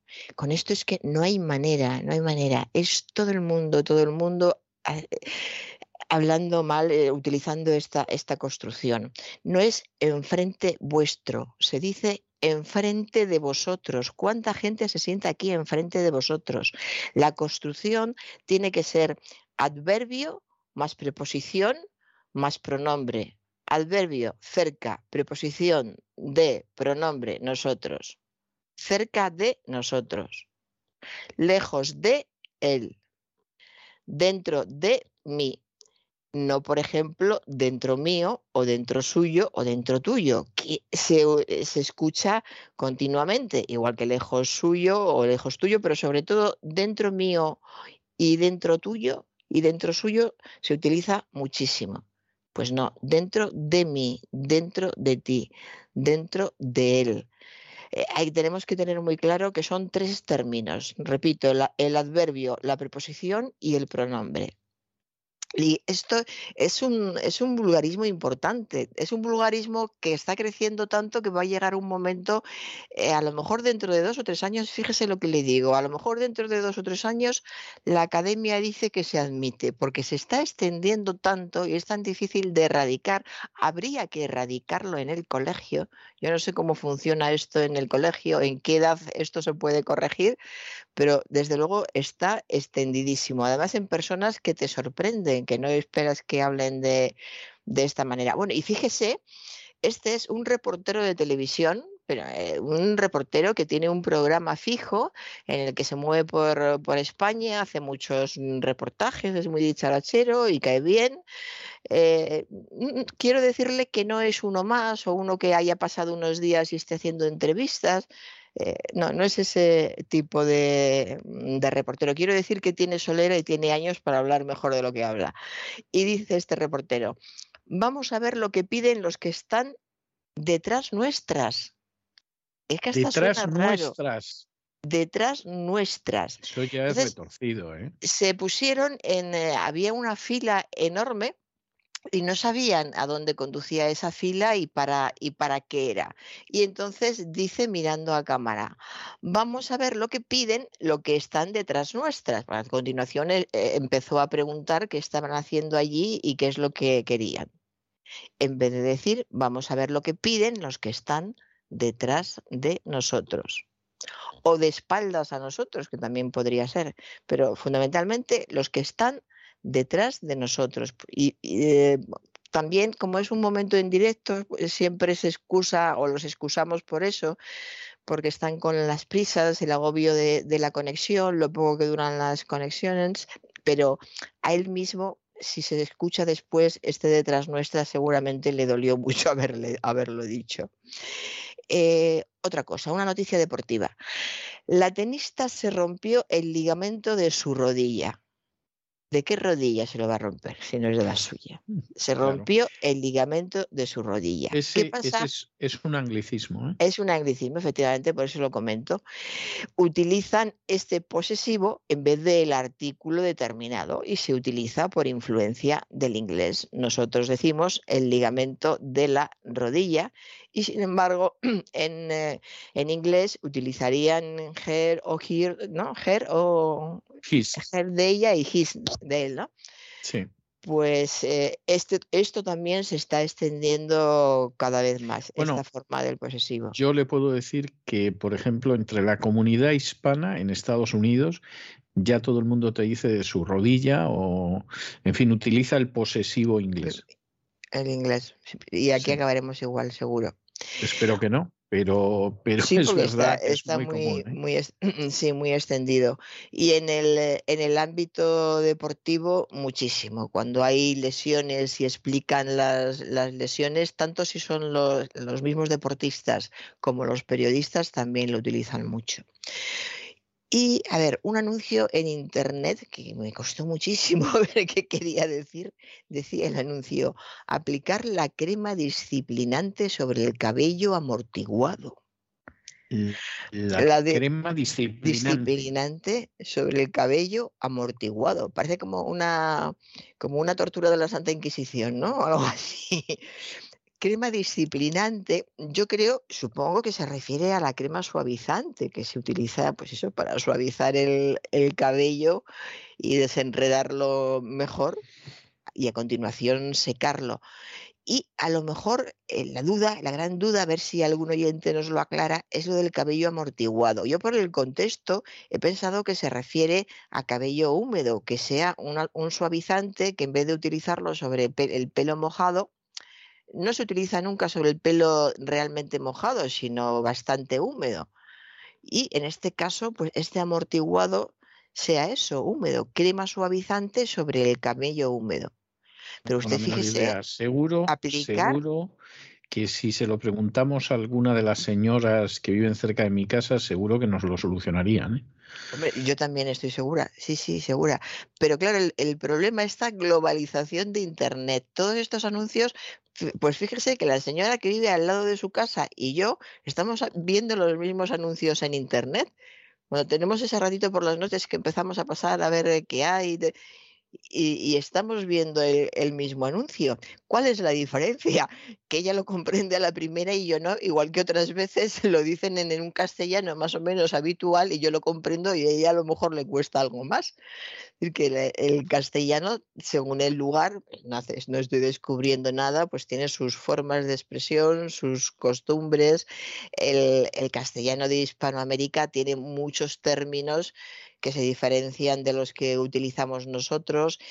Tiene una gran expresividad, tienen muchos términos que son muy curiosos y que a la hora de explicarte, claro, también tienen la, la- la- gracia a la hora de explicarte por qué lo utilizan, porque como son más habladores que nosotros y les gusta explicar, y siempre, a mí me ha pasado a veces, dicen, ¿tú no te has fijado que cuando haces tal cosa te pasa esto? Pues si utilizas esto, eso ya no te pasa y te siguen explicando más. Pero vamos, que no me diga que no es para llamar la atención el anuncio. Crema disciplinante sobre el cabello amortiguado. Ahí queda. Ahí queda eso. Una joven recordando en televisión los viajes con su familia. Las trayectorias, un- una joven famosa en un programa de televisión exclusivo que dedicaron a su familia, una joven de familia bien, para, para contextualizar. Las trayectorias en furgoneta con ellos eran maravillosas, dice esta joven. Las trayectorias en furgoneta. Trayectoria, que por cierto es una palabra que procede del francés, puede ser la línea que se describe en un plano o en un espacio de un cuerpo que se mueve, el curso a lo largo del tiempo que sigue una persona, una institución, un grupo. Y lo que ella quería decir es el trayecto en furgoneta con ellos era maravilloso. El trayecto era maravilloso. El trayecto es el espacio que se recorre o puede recorrerse de un punto a otro. Y eso es lo que ella hacía, pues hacía un trayecto en furgoneta con unas personas con las que estaba muy a gusto y se divertía mucho porque eran unas personas maravillosas. El trayecto en furgoneta, no las trayectorias. Una señorita en un programa de televisión, una exquisita señorita de, de familia de familia bien, familia bien entre comillas, ha quedado antiguo ya no lo de familia bien. Lo de la familia bien ya no... no Ya no, ya, ya no. no se usa. No sé qué se dice ahora. En lugar de familia bien, de, de familia exclusiva, se utiliza mucho la palabra, el adjetivo exclusivo, exclusiva. En fin, una señorita muy fina. Se sigue diciendo, señorita muy fina se sigue diciendo, me Se sigue consta diciendo, porque lo sí. escucho, lo escucho, sí, sí. Una señorita es muy fina. Y además, a esta chica en concreto es muy simpática y muy fina. Se la define así a esta chica. Y lo de chica le sobra, es un estilo, ah, es una joven muy simpática y muy fina. Pues a esta joven tan simpática y tan fina le gustan los rubíes. Y alguien me, me llamó a propósito porque estaban discutiendo si se decía rubíes o rubíes. Y me llamaron para preguntarlo y fue cuando yo lo apunté. Entonces hay que recordar que los sustantivos y los adjetivos terminados en i tónica, como rubí, en i tónica, admiten los dos plurales, en s y en es. Es decir, se puede decir rubís y se puede decir rubíes. Y ambos son correctos. Pero hay que tener en cuenta que el primero se considera coloquial. No es incorrecto, pero es coloquial. Entonces, alguien que dice rubís, nadie le puede decir que, que ha dicho algo que está mal. No es vulgar, pero es coloquial. Y sin embargo, si dice rubíes, ya nadie tiene por qué decir nada. Siempre entre estas dos posibilidades, que las dos son correctas, lo recomendable sería utilizar la segunda, el plural NS, rubíes. Me gustan los rubíes. Y ahora, bueno, esto lo hemos comentado otras veces, es algo que me hace gracia siempre que lo veo. Un joven hablando de su padre en una entrevista. Mi padre era muy para adentro. Muy para adentro. Está muy bien eso de En que vez fuera muy de- para adentro. Sí, sí. sí, era muy para adentro. En vez de decir mi padre era muy introvertido. La verdad es que sí, que su padre era muy para adentro, tan para adentro era su padre que en toda su vida no le dijo que él era su hijo, porque era muy para adentro. Que hay padres. Es que hay padres y, y tan son para muy para adentro, adentro. ¿eh? Hombre, muy- pff, son pero además muchísimos, ¿no? Le quiero decir. O sea, ni le dijo siquiera que era el hijo. Usted claro. me dirá, vamos. Y y él, él, te- él tenía cierta idea, no lo tenía claro, pero por cosas que decía la madre, porque la madre es muy para afuera. pues él, ya, él ya lo sabía, pero como su padre era muy, muy para adentro y no le decía nada, pues él tampoco le, le decía nada. Bueno, y ya vamos a acabar eh, con, eh, con, una palabra que me gusta muchísimo. No me gusta, bueno, me gusta la palabra, pero me gusta la planta, los narcisos. El otro ah, día me escribió alguien sobre los nombres diferentes de los narcisos en los alrededores de León, simplemente en los alrededores de León. Así que en toda España, bueno, yo he estado mirando y en Andalucía, que es una zona muy amplia, se llaman narcisos en todas partes y además he, hecho contactos y todo, y todo el mundo decía, narcisos, narcisos, no sé en el resto. Y en esa zona de León y alrededores de León, una zona muy, muy amplia, muy cerca de Asturias, incluso una zona muy amplia, en esa zona se pueden llamar narcisos, capilotes, mayos y lirones. Fíjese. Y además lo de lirones me hizo mucha gracia porque es como eh, tiene gracia el, nombre, ¿no? Muy coloquial, lirones en vez de narcisos. Lo de mayos se entiende porque florecen en, esta época. Capilotes, ni idea de por qué capilotes y. Capilotes puede ser que tenga algo que ver con el eh, con pelo o algo de este tipo. No tengo, no tengo ni idea. Y bueno, es, una palabra muy antigua, eh, procede del latín narcissus y este del griego narquisos, narquisos, planta herbácea anual de la familia de las amelidáceas con hojas radicales largas, en fin, la descripción es larguísima, muy exacta. Las descripciones botánicas son una, una maravilla. Fíjese, blancas o amarillas las hojas, olorosas, con perigonio partido en seis lóbulos iguales. una maravilla las descripciones de este tipo. Y em, Narciso se llama Narciso por alusión a Narciso, el personaje mitológico que estaba enamorado de su propia belleza. De modo que fíjese, me estoy dando cuenta, don César, que hemos empezado hablando de hermosura y acabamos hablando de la belleza de, los narcisos.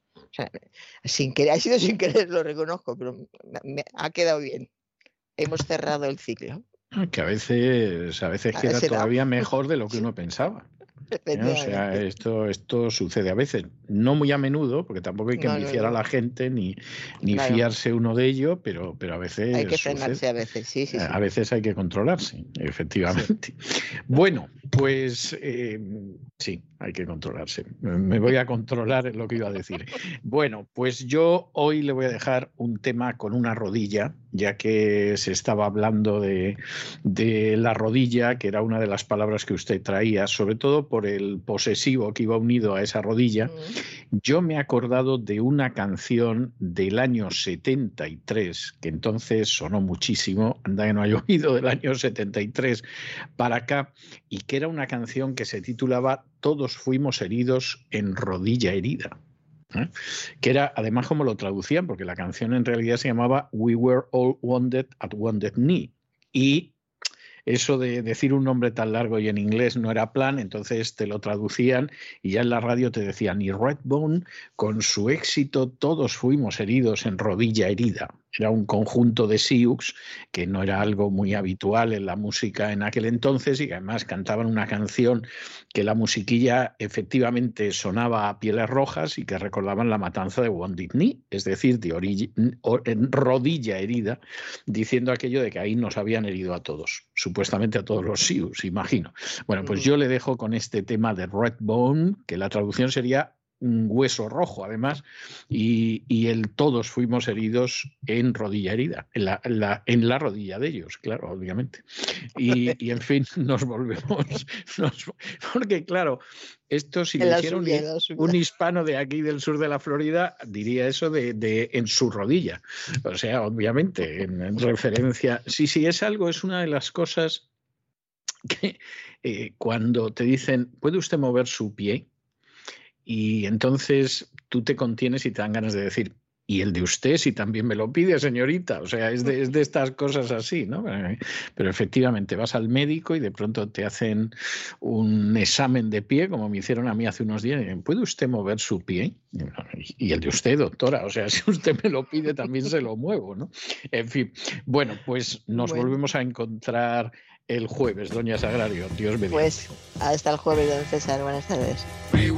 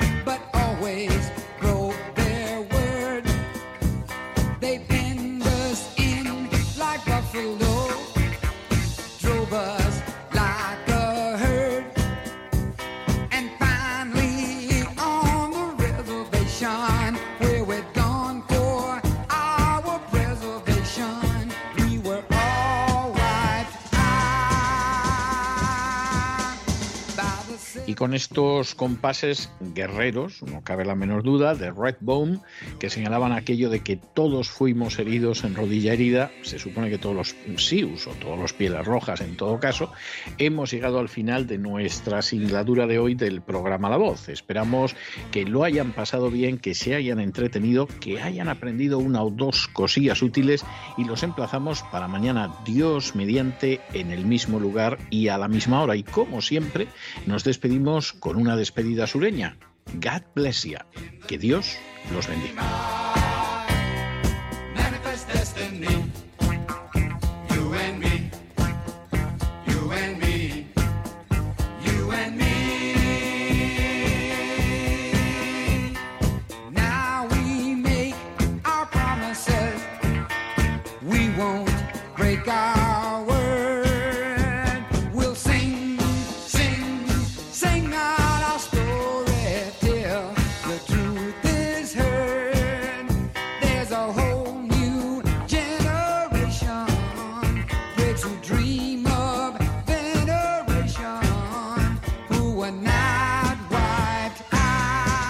El programa La Voz es una producción de Artorias Incorporated y al amparo del derecho a la libertad de expresión no se hace responsable de las opiniones vertidas en el curso del mismo.